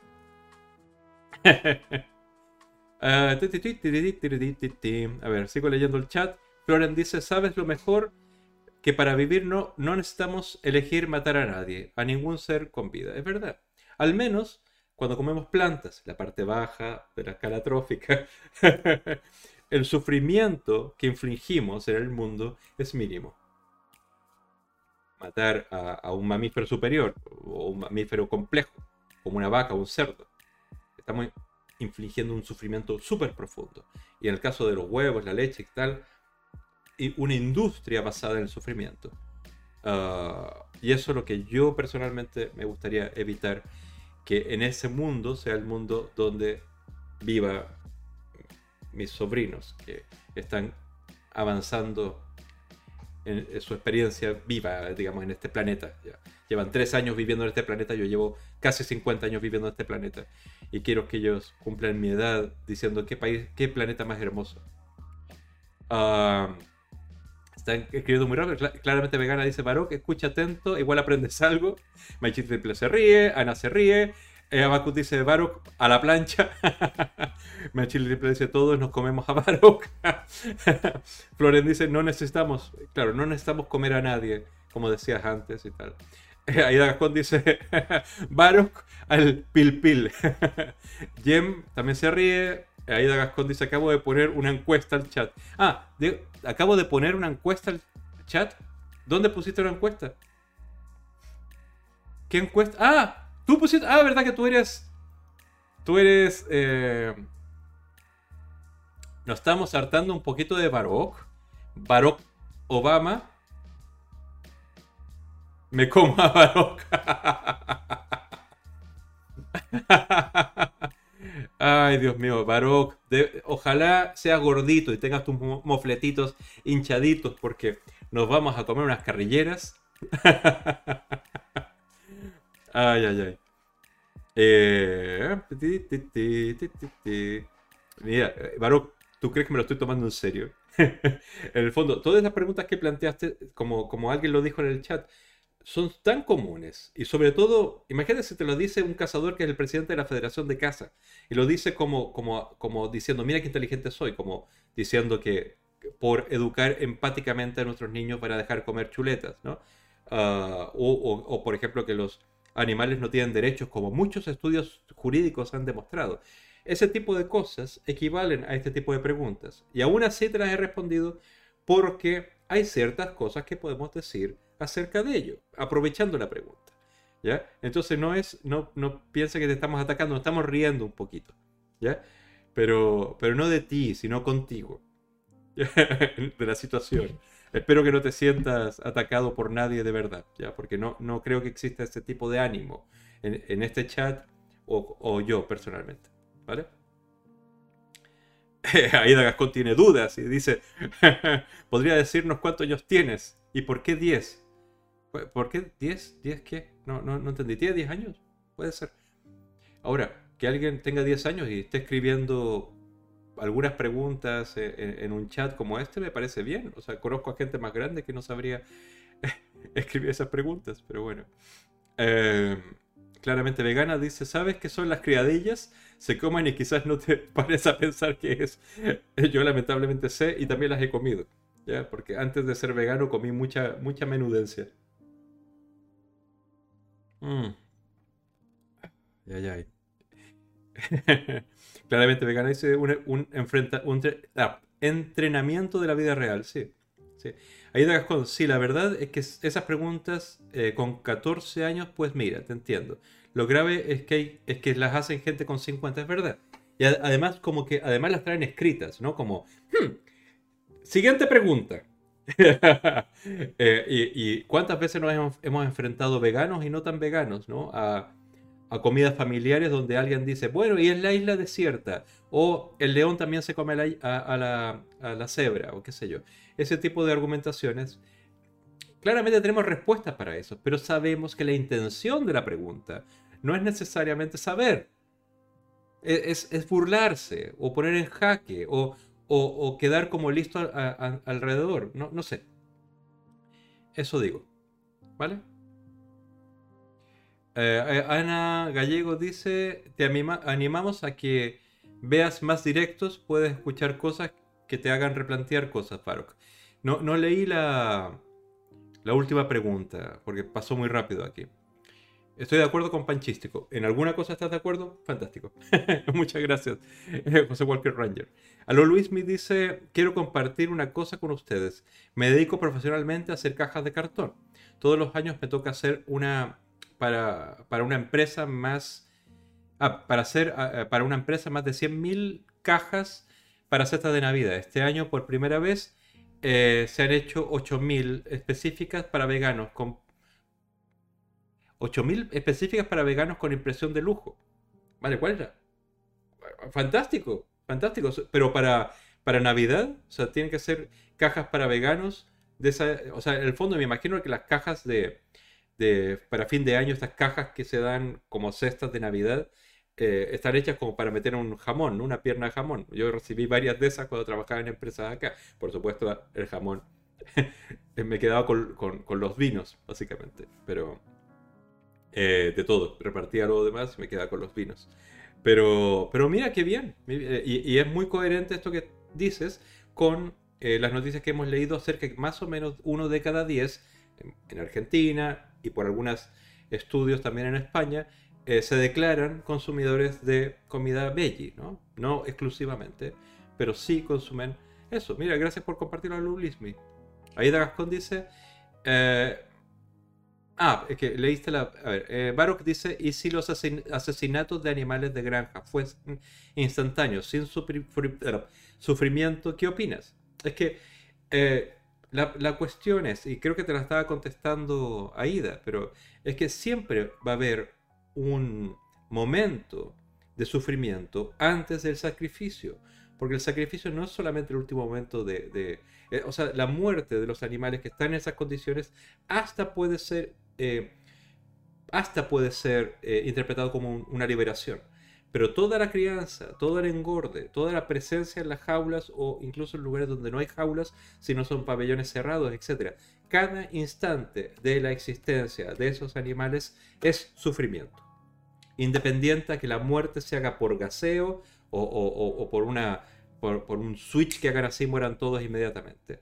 Siempre, para que tengan el destino de ser comidos, habrá instantes de sufrimiento o, muy prolongados instantes de sufrimiento, digamos, que pueden ser eh, evitados. Eh, ahí Gajón dice, esa es una buena pregunta. Lo que pasa que eh, lo que peor para los animales de granja no es cuando los matan, sino exactamente, exactamente lo que acabo de decir, lo que dice Aida Gascon también. Ah, qué bueno. Queremos ver la foto de eso, dice, de, lo de Luis Luisme, de las cajas. 8000 cajas, vaya.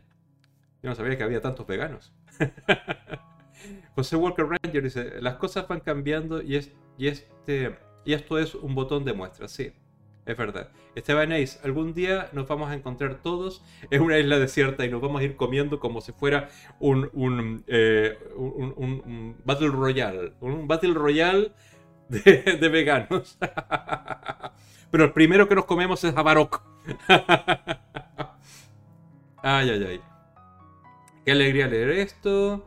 Eh, Ana dice, esa también es la típica pregunta, es verdad. Eh, te está respondiendo te está respondiendo del sentido que igual no eres consciente de por qué entras y planteas cuestiones. Vale. Y Baruch pone una cereza en todas las lindezas que está diciendo y dice, y los vinos, no es matar las uvas, siendo que las uvas, Baruch, son frutos. Los frutos no sienten. Es la planta la que puede tener algún nociceptor, por así decirlo puede reaccionar a estímulos. Una fruta no reacciona a estímulos. Baroc. Vuelva a sus clases de biología. Jem dice, el problema es que los animales de granja llevan una vida miserable, le, responde a Baroc. No es la forma de morir, que también, sino su pobre y triste existencia. Exactamente eso. La existencia de esos animales es sufrimiento. La muerte también es, terrible, también es terrible, pero en algunos casos puede ser hasta una liberación de esa existencia del sufrimiento. Eh, Vegan Queen dice, otra preguntita. A ver. Jem dice, el objetivo de, un animal no debe ser morir para ser comido. Exacto. Un, un, animal no es un producto, es un ser vivo. Exacto. Eh, desde el primer instante en que ese animal pasa a ser parte de una cadena de producción de comida, independiente de la muerte, independiente a que coma una cosa u otra en, las granjas de engorde, independiente a todo eso, siempre va a haber un grado de sufrimiento, mayor o menor. Ahora es inmenso. Y algunos cambios para las eh, eh, granjas ecológicas, etcétera, etcétera, o, o, extensivas, siempre va a haber un grado de sufrimiento menor, pero va a haber un grado de sufrimiento que básicamente es remediable si no te los comes. Tan tan. Eso es. A ver, estoy tratando. Entonces estoy leyendo, leyendo. Eh, los animales que uno caza no se, no se los comen, porque en el fondo están contaminados con adrenalina y con plomo en muchos casos, porque se les mata con balas, o sea, con perdigones que tienen plomo. Eh, lo que tú compras por ahí como carne de caza viene de las granjas cinegéticas y no de la matanza de un animal que mata a un animal. O sea, perdón, de un cazador que mata a un animal. No es lo mismo. Baroc. Eh, claramente Vegana dice, en noviembre me voy a una isla de lobos que está desierta. No, a Isla de Lobos que está desierta. Spoiler. me voy a llevar un bocadillo para no comerte a tu pareja. Muy bien pensado, muy bien pensado. Llevar mejor un bocadillo, una manzanita, algo para decir, mira, te quiero mucho, este día no te voy a comer. Eso será otro día.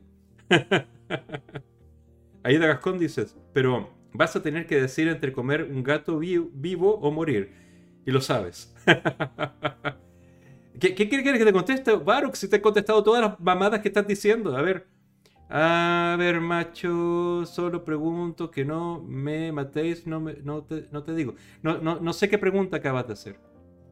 Estoy tratando de leer el, chat. Baroc, pero no eres el único que está chateando. Y cuéntanos algo interesante. Cuéntanos algo, interesante. ¿Por qué te nacen estas dudas, Baroc? Explícame, tú estás en la noche acostadito en tu cama. Iba a decir una tontera, pero acostado en tu cama, mirando el techo y diciendo, mmm, si estoy en una isla desierta y solo tengo un gato y un spin, ¿qué me como primero? Esas son las preguntas que haces. Pues yo te ayudo, pero es mejor que te enciendas Netflix, hay cosas más interesantes ahí. Entonces Piña dice, eh, es que hasta en biología han puesto eso de la cadena trófica y diciendo que es el ciclo de la vida, o sea, enseña a los jóvenes a ser carnívoros. Bueno, eh, es que en la pirámide trófica los seres humanos no, no, aparecemos, digamos. Se supone que somos parte de los carnívoros que no tienen depredador, pero básicamente estamos fuera de la naturaleza, entonces ningún eh, equilibrio ecológico incluye al ser humano como una pieza clave para que eso se mantenga. Es decir, somos precisamente el elemento que destruye ese ciclo, ¿no? ese equilibrio. Eh, Floren dice, un consejito baroc, lee más, lo que quieras, pero lee. porque pregunta, por apuntas maneras. Sí, sí, porque en el fondo si hace, imagínate, eh, eh, esto es como el ejercicio socrático, ¿no? De hacer preguntas. Pero si la pregunta es interesante, la respuesta va a ser súper interesante. Pero si las preguntas no son interesantes, las respuestas van a ser con un, poquitito de, de, toque de burla, como lo has escuchado ahora, eh. No, no es por mala gente, estoy, insisto. Te he respondido varias de las preguntas de la mejor manera posible. Y ninguna es muy interesante. ay, ay, ay. A ver, ¿dónde está Esteban Ace? La pregunta de Esteban Ace. Tú dices, eh, Aida Gascón dice, mejor responde a, responde a la pregunta de Esteban Ace y, reconducimos el stream. A ver, ¿cuál es la pregunta de Esteban Ace? Porque me, hizo perderme. Espera, voy hacia arriba. Esteban Ace, aquí. Ah, no. ¿Dónde estás?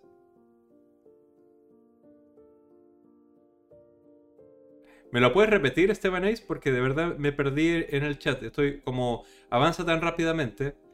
Eh, no, no, pude, no pude leerlo. Espérate. A ver, ver, ver hilo, dice aquí.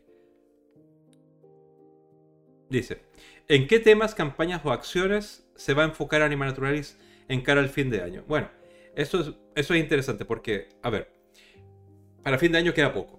Ya no queda nada. Y, lo que, y tenemos ya eh, organizadas algunas acciones que vamos a desarrollar en una campaña que vamos a lanzar el día, corrígeme Aida tú si, eh, para el día 11 de, octubre, el día antes del Día de la Hispanidad, que es, centrado en la defensa de los galgos. ¿ya?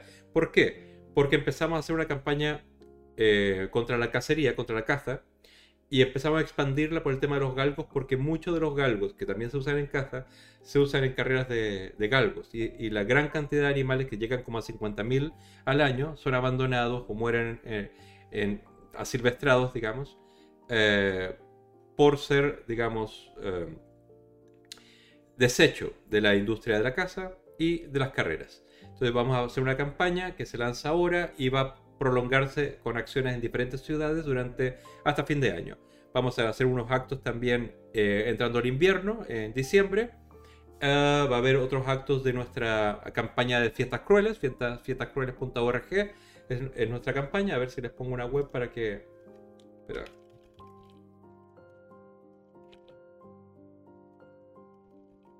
Eh, pero, pero respondiendo a Esteban, o sea, respondiendo como, como más en general, les podemos decir que Anima Naturalis, eh, básicamente uno de los pilares de Anima Naturalis ha sido luchar contra la tauromaquia. Extendimos esa campaña para luchar más profundamente contra los festejos crueles con animales que se celebran en los pueblos, con toros embolados, ensogados, etcétera, etcétera.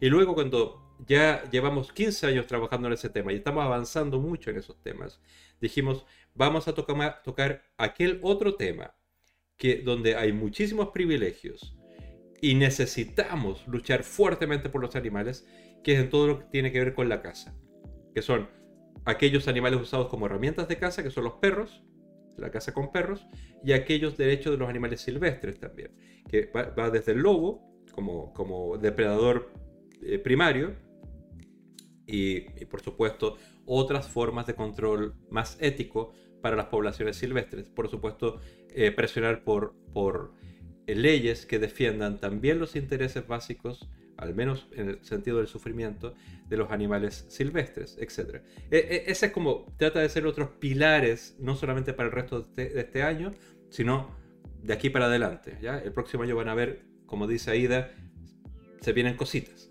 ¿ya? Pero campañas como las fiestas crueles pueden firmar y les voy a adelantar la web de, de nuestra campaña de galgos, ¿ya?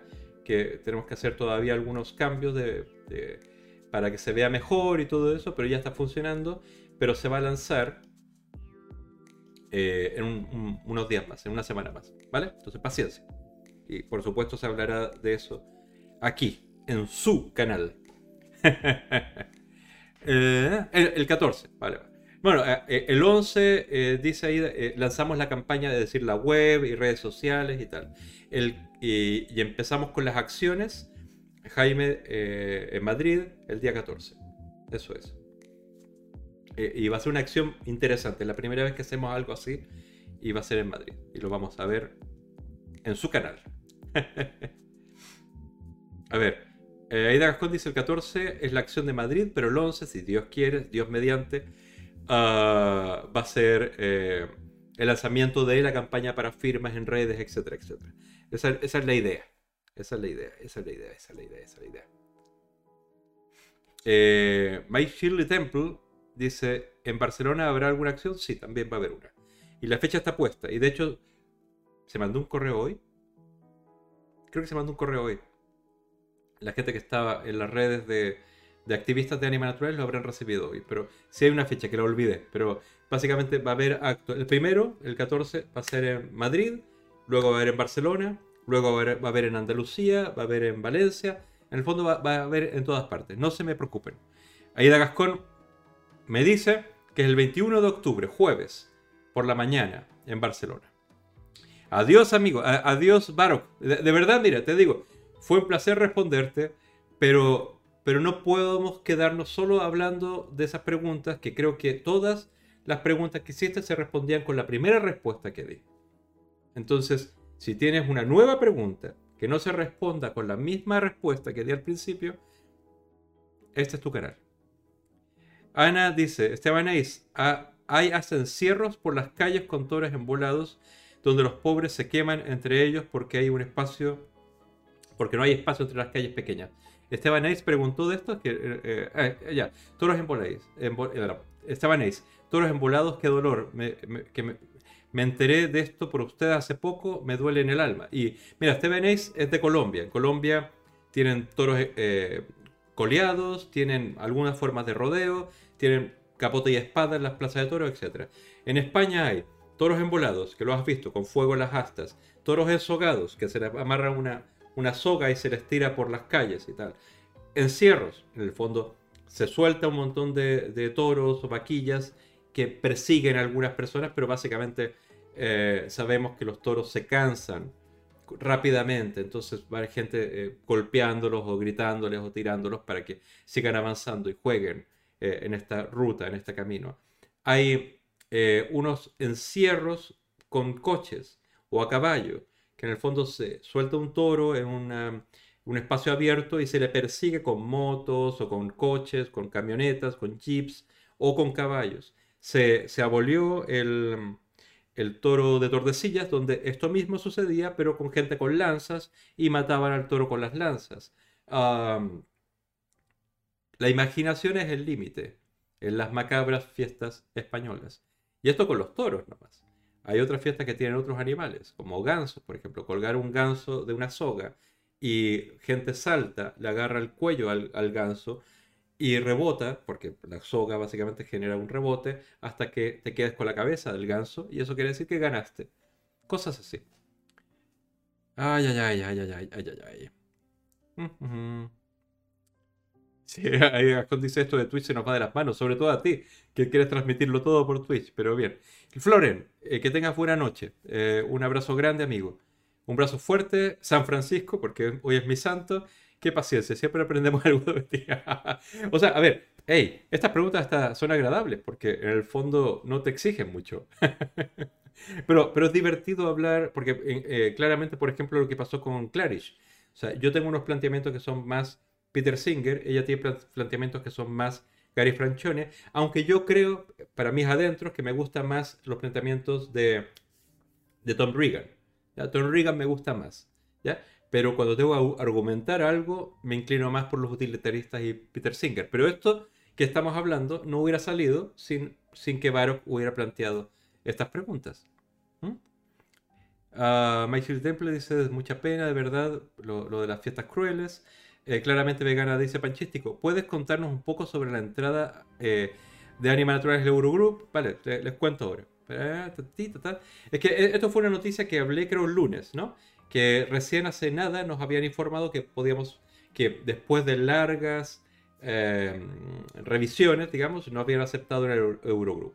El Eurogroup es un grupo de presión política, de lobby político, que está en Bruselas, que reúne a, creo, 82, 84 organizaciones europeas de defensa animal de todo tipo.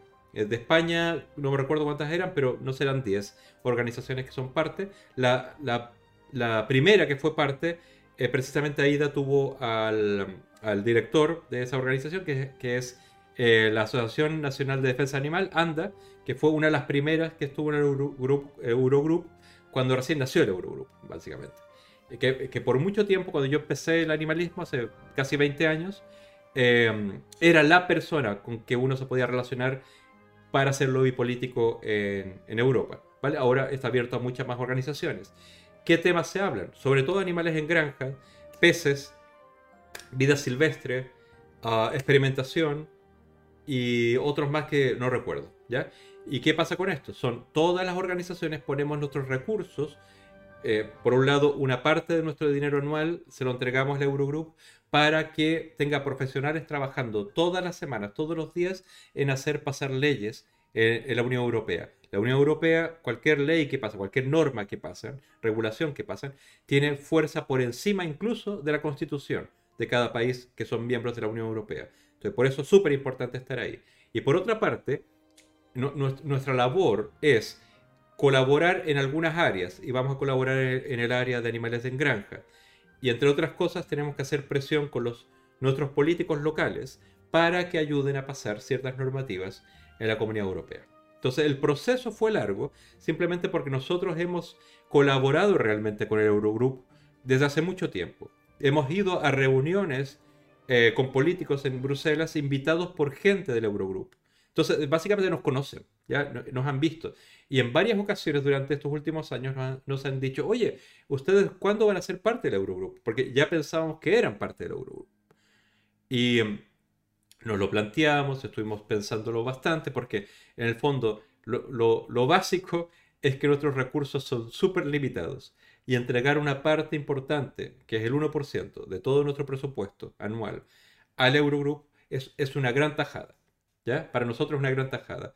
Y hicimos números, decidimos que nuestros pilares más fuertes de trabajo de ahora en adelante van a ser tauromaquia, caza y granjas. Entonces dijimos, vamos a ingresar al Eurogroup porque sus luchas, o sea, su lucha, la herramienta que significa el Eurogroup, fortalece la lucha que nos motiva, nuestro- nuestros objetivos, nuestra visión. Entonces tomamos esa decisión, ¿vale?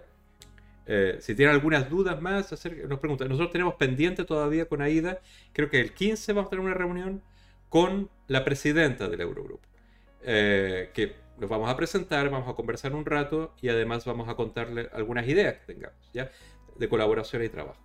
Y, por, otro lado vamos a apoyar muchas campañas que están haciendo mucho más eh, desde Anima Naturalis. Eh, lo hemos hecho hasta el momento, pero como no, no éramos parte, lo hacíamos tímidamente, sin utilizar la, eh, la- las imágenes y el, y el nombre del Eurogroup, pero, pero lo vamos a hacer eh, de ahora en adelante.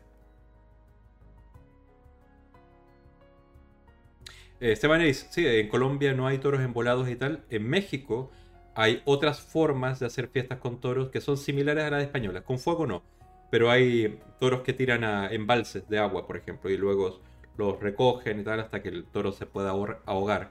Que eso también existe eh, en España, sobre todo en Valencia. Y claramente Vegana dice, y tiramos cabras del de, de campanarios. Bueno, en un pueblo se tiraba una cabra de un campanario, pero en teoría eso ya terminó. Eso es ilegal ahora. Si sucede, es ilegal. Eh. Esteban Ace dice, igual acá también se ven muchas locuras. Eh, pero no me deja impactarte, eh, impactarte en- entre más conoces eh, las cosas que suceden acá. Es que piensa que la diferencia es que cuando sucede en América Latina, uno siente que es como un abuso de algo que se fue de las manos, un maltrato claro. Pero aquí es legal y es financiado por el Estado, entonces, o por los ayuntamientos, y eso es lo que lo hace, digamos, ruin completamente. Claramente dice, ahí con un directo de Twitch con Chris de Provec explica muy bien siempre los tecnicismos políticos para gente que no nos eh, eh, para que no se nos hace ola la política, para que no se nos hace bola la política, ¿vale? Sí. O sea, eh, de hecho, si vieron el Twitch de Aida hablando con Alberto Díaz, que es el presidente o el director de, de ANDA, que es la primera organización, una de las fundadoras del Eurogroup, eh, explica magníficamente el tema de los animales en granjas y, algunas cosas de la caza. Lo explica muy bien. Chris Rodrigo estuvo, si mal no recuerdo, en un Twitch de Aida. Eh, para explicar algunas cosas de etiquetado, me parece. Y, es interesante. Claramente Vegana dice, pues me encanta vuestra decisión de entrar al Eurogroup, muy necesario para hacer fuerza desde dentro, enhorabuena y gracias. Es que eh, estaba tardando para hacerse y, y como te digo es convicción, ideas, eh, eh, eh, va- valoración del Eurogroup como una gran herramienta existía. Eh, El tema era que nuestra situación económica no nos permitía y ahora tomamos algunas decisiones y, y- y para adelante.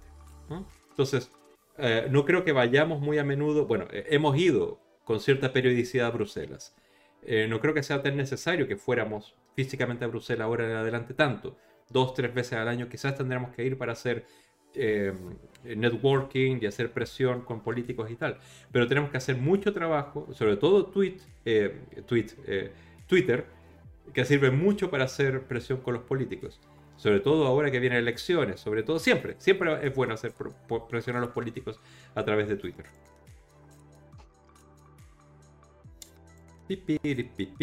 Eh, Aida dice que lo tuvo hace un- unos meses a, Chris Rodrigo de, de.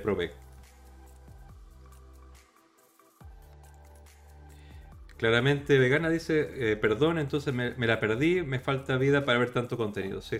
Aida cuelga también los, igual que yo, cada, cada transmisión, cada streaming lo colgamos en YouTube, precisamente porque creo que quedan seis meses o tres meses, no sé, una, una cantidad limit- limitada de tiempo en, en Twitch. Entonces colgamos los streaming ahí para que permanezcan. Y hay algunos que vale la pena revisitar, otros que no tanto. Pero eh, el de Chris, o, sobre todo el de Alberto, el de Alberto yo lo recomiendo mucho. 15 días parece, sí. Parece que son 15, 15 días. O 30, según si eres Prime o algo, algo entendí así. Pero, pero por eso todo lo colocamos en, en, en, YouTube. Entonces no, se preocupen.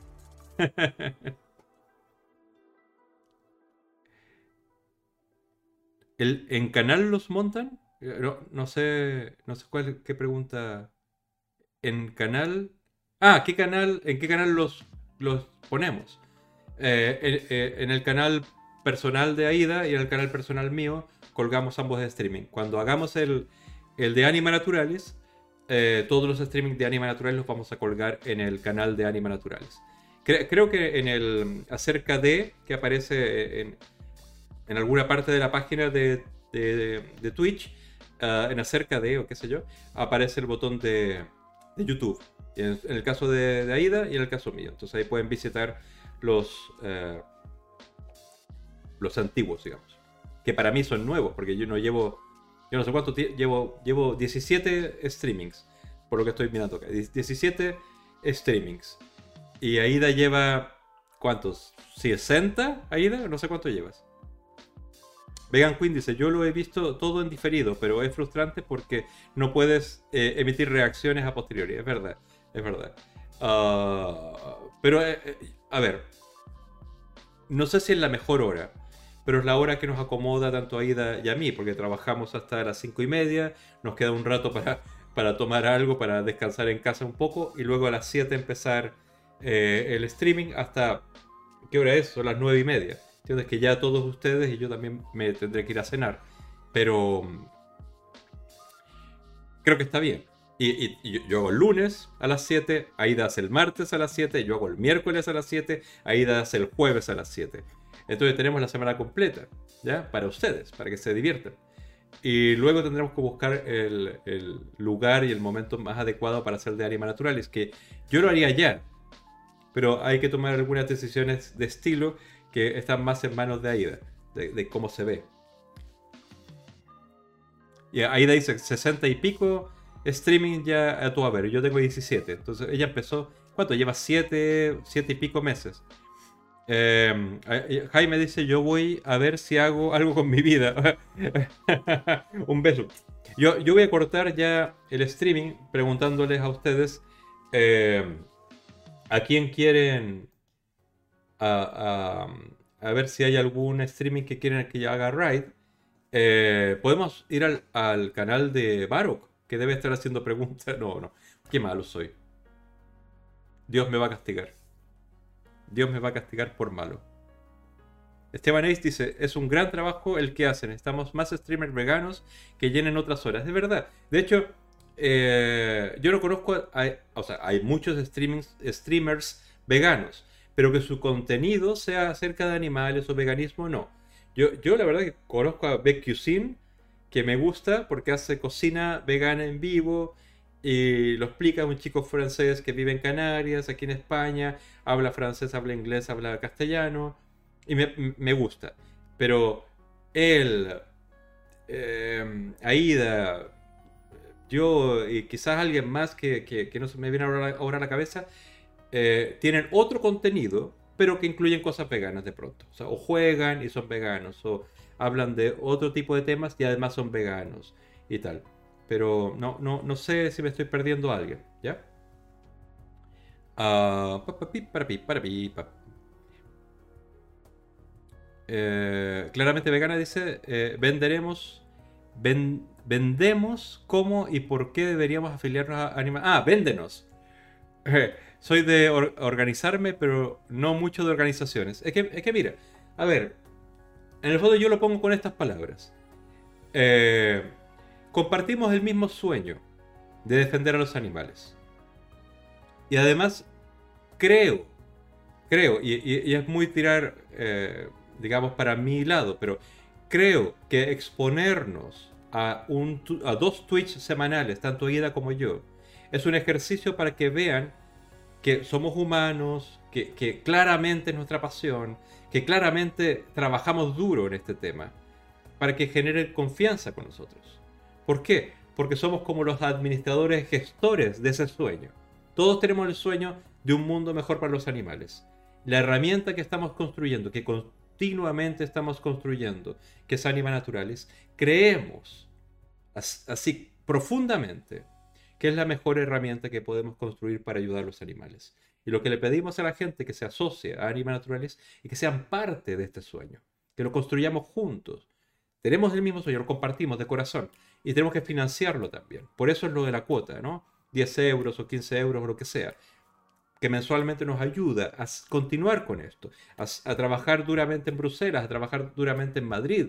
Eh, eh, estamos, somos la única organización, única organización en España que sigue apostando por grupos locales de activistas, que trabajamos en la calle, como así trabajamos haciendo lobby, como así trabajamos desarrollando argumentos legales, como así hacemos investigación por estos temas que, ya les comenté que eran nuestros pilares. ¿ya? La única organización en España que está haciendo esto. Organiza grupos de acción a la, par que hace investigación y hace lobby político, etc. Tanto en España como en Europa. Y, cuando encontremos que hay un camino más eficiente, efectivo y eficaz para ayudar a los animales, sin duda lo vamos a tomar. Estamos continuamente reconstruyéndonos, alimentándonos, conversando, creando networking, creciendo.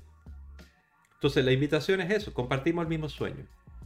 Apoyen esta su herramienta, seamos parte en esta herramienta suya para seguir haciendo bien a los animales. Los éxitos hemos tenido muchos, fracasos yo creo que los fracasos son solamente aprendizaje. Pero esa es la manera que podría decir que, podría venderte Anima Naturalis claramente vegana. Tenemos el mismo sueño. Hay que aprender a financiarlo también.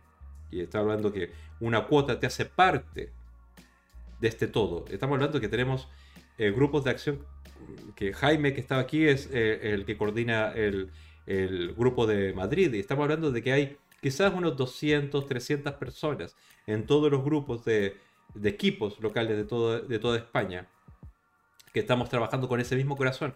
Y aparte tenemos grupos de activistas más grandes y todo esto está organizado, digamos, en forma de, esferas concéntricas, ¿no? Eh, y estamos trabajando en la calle, estamos trabajando en, en, los políticos, estamos trabajando en redes sociales, estamos trabajando donde sea necesario y hasta donde lleguen, por supuesto, nuestras fuerzas y nuestra inteligencia. Leonora Esquivel está ahí, mira, mira, justo, justo cuando estamos cerrando el twist de hoy. Eh, doctora Leonora Esquivel es la otra fundadora de Anima Natural. Ambos la fundamos hace 18, 19 años atrás, el 2003.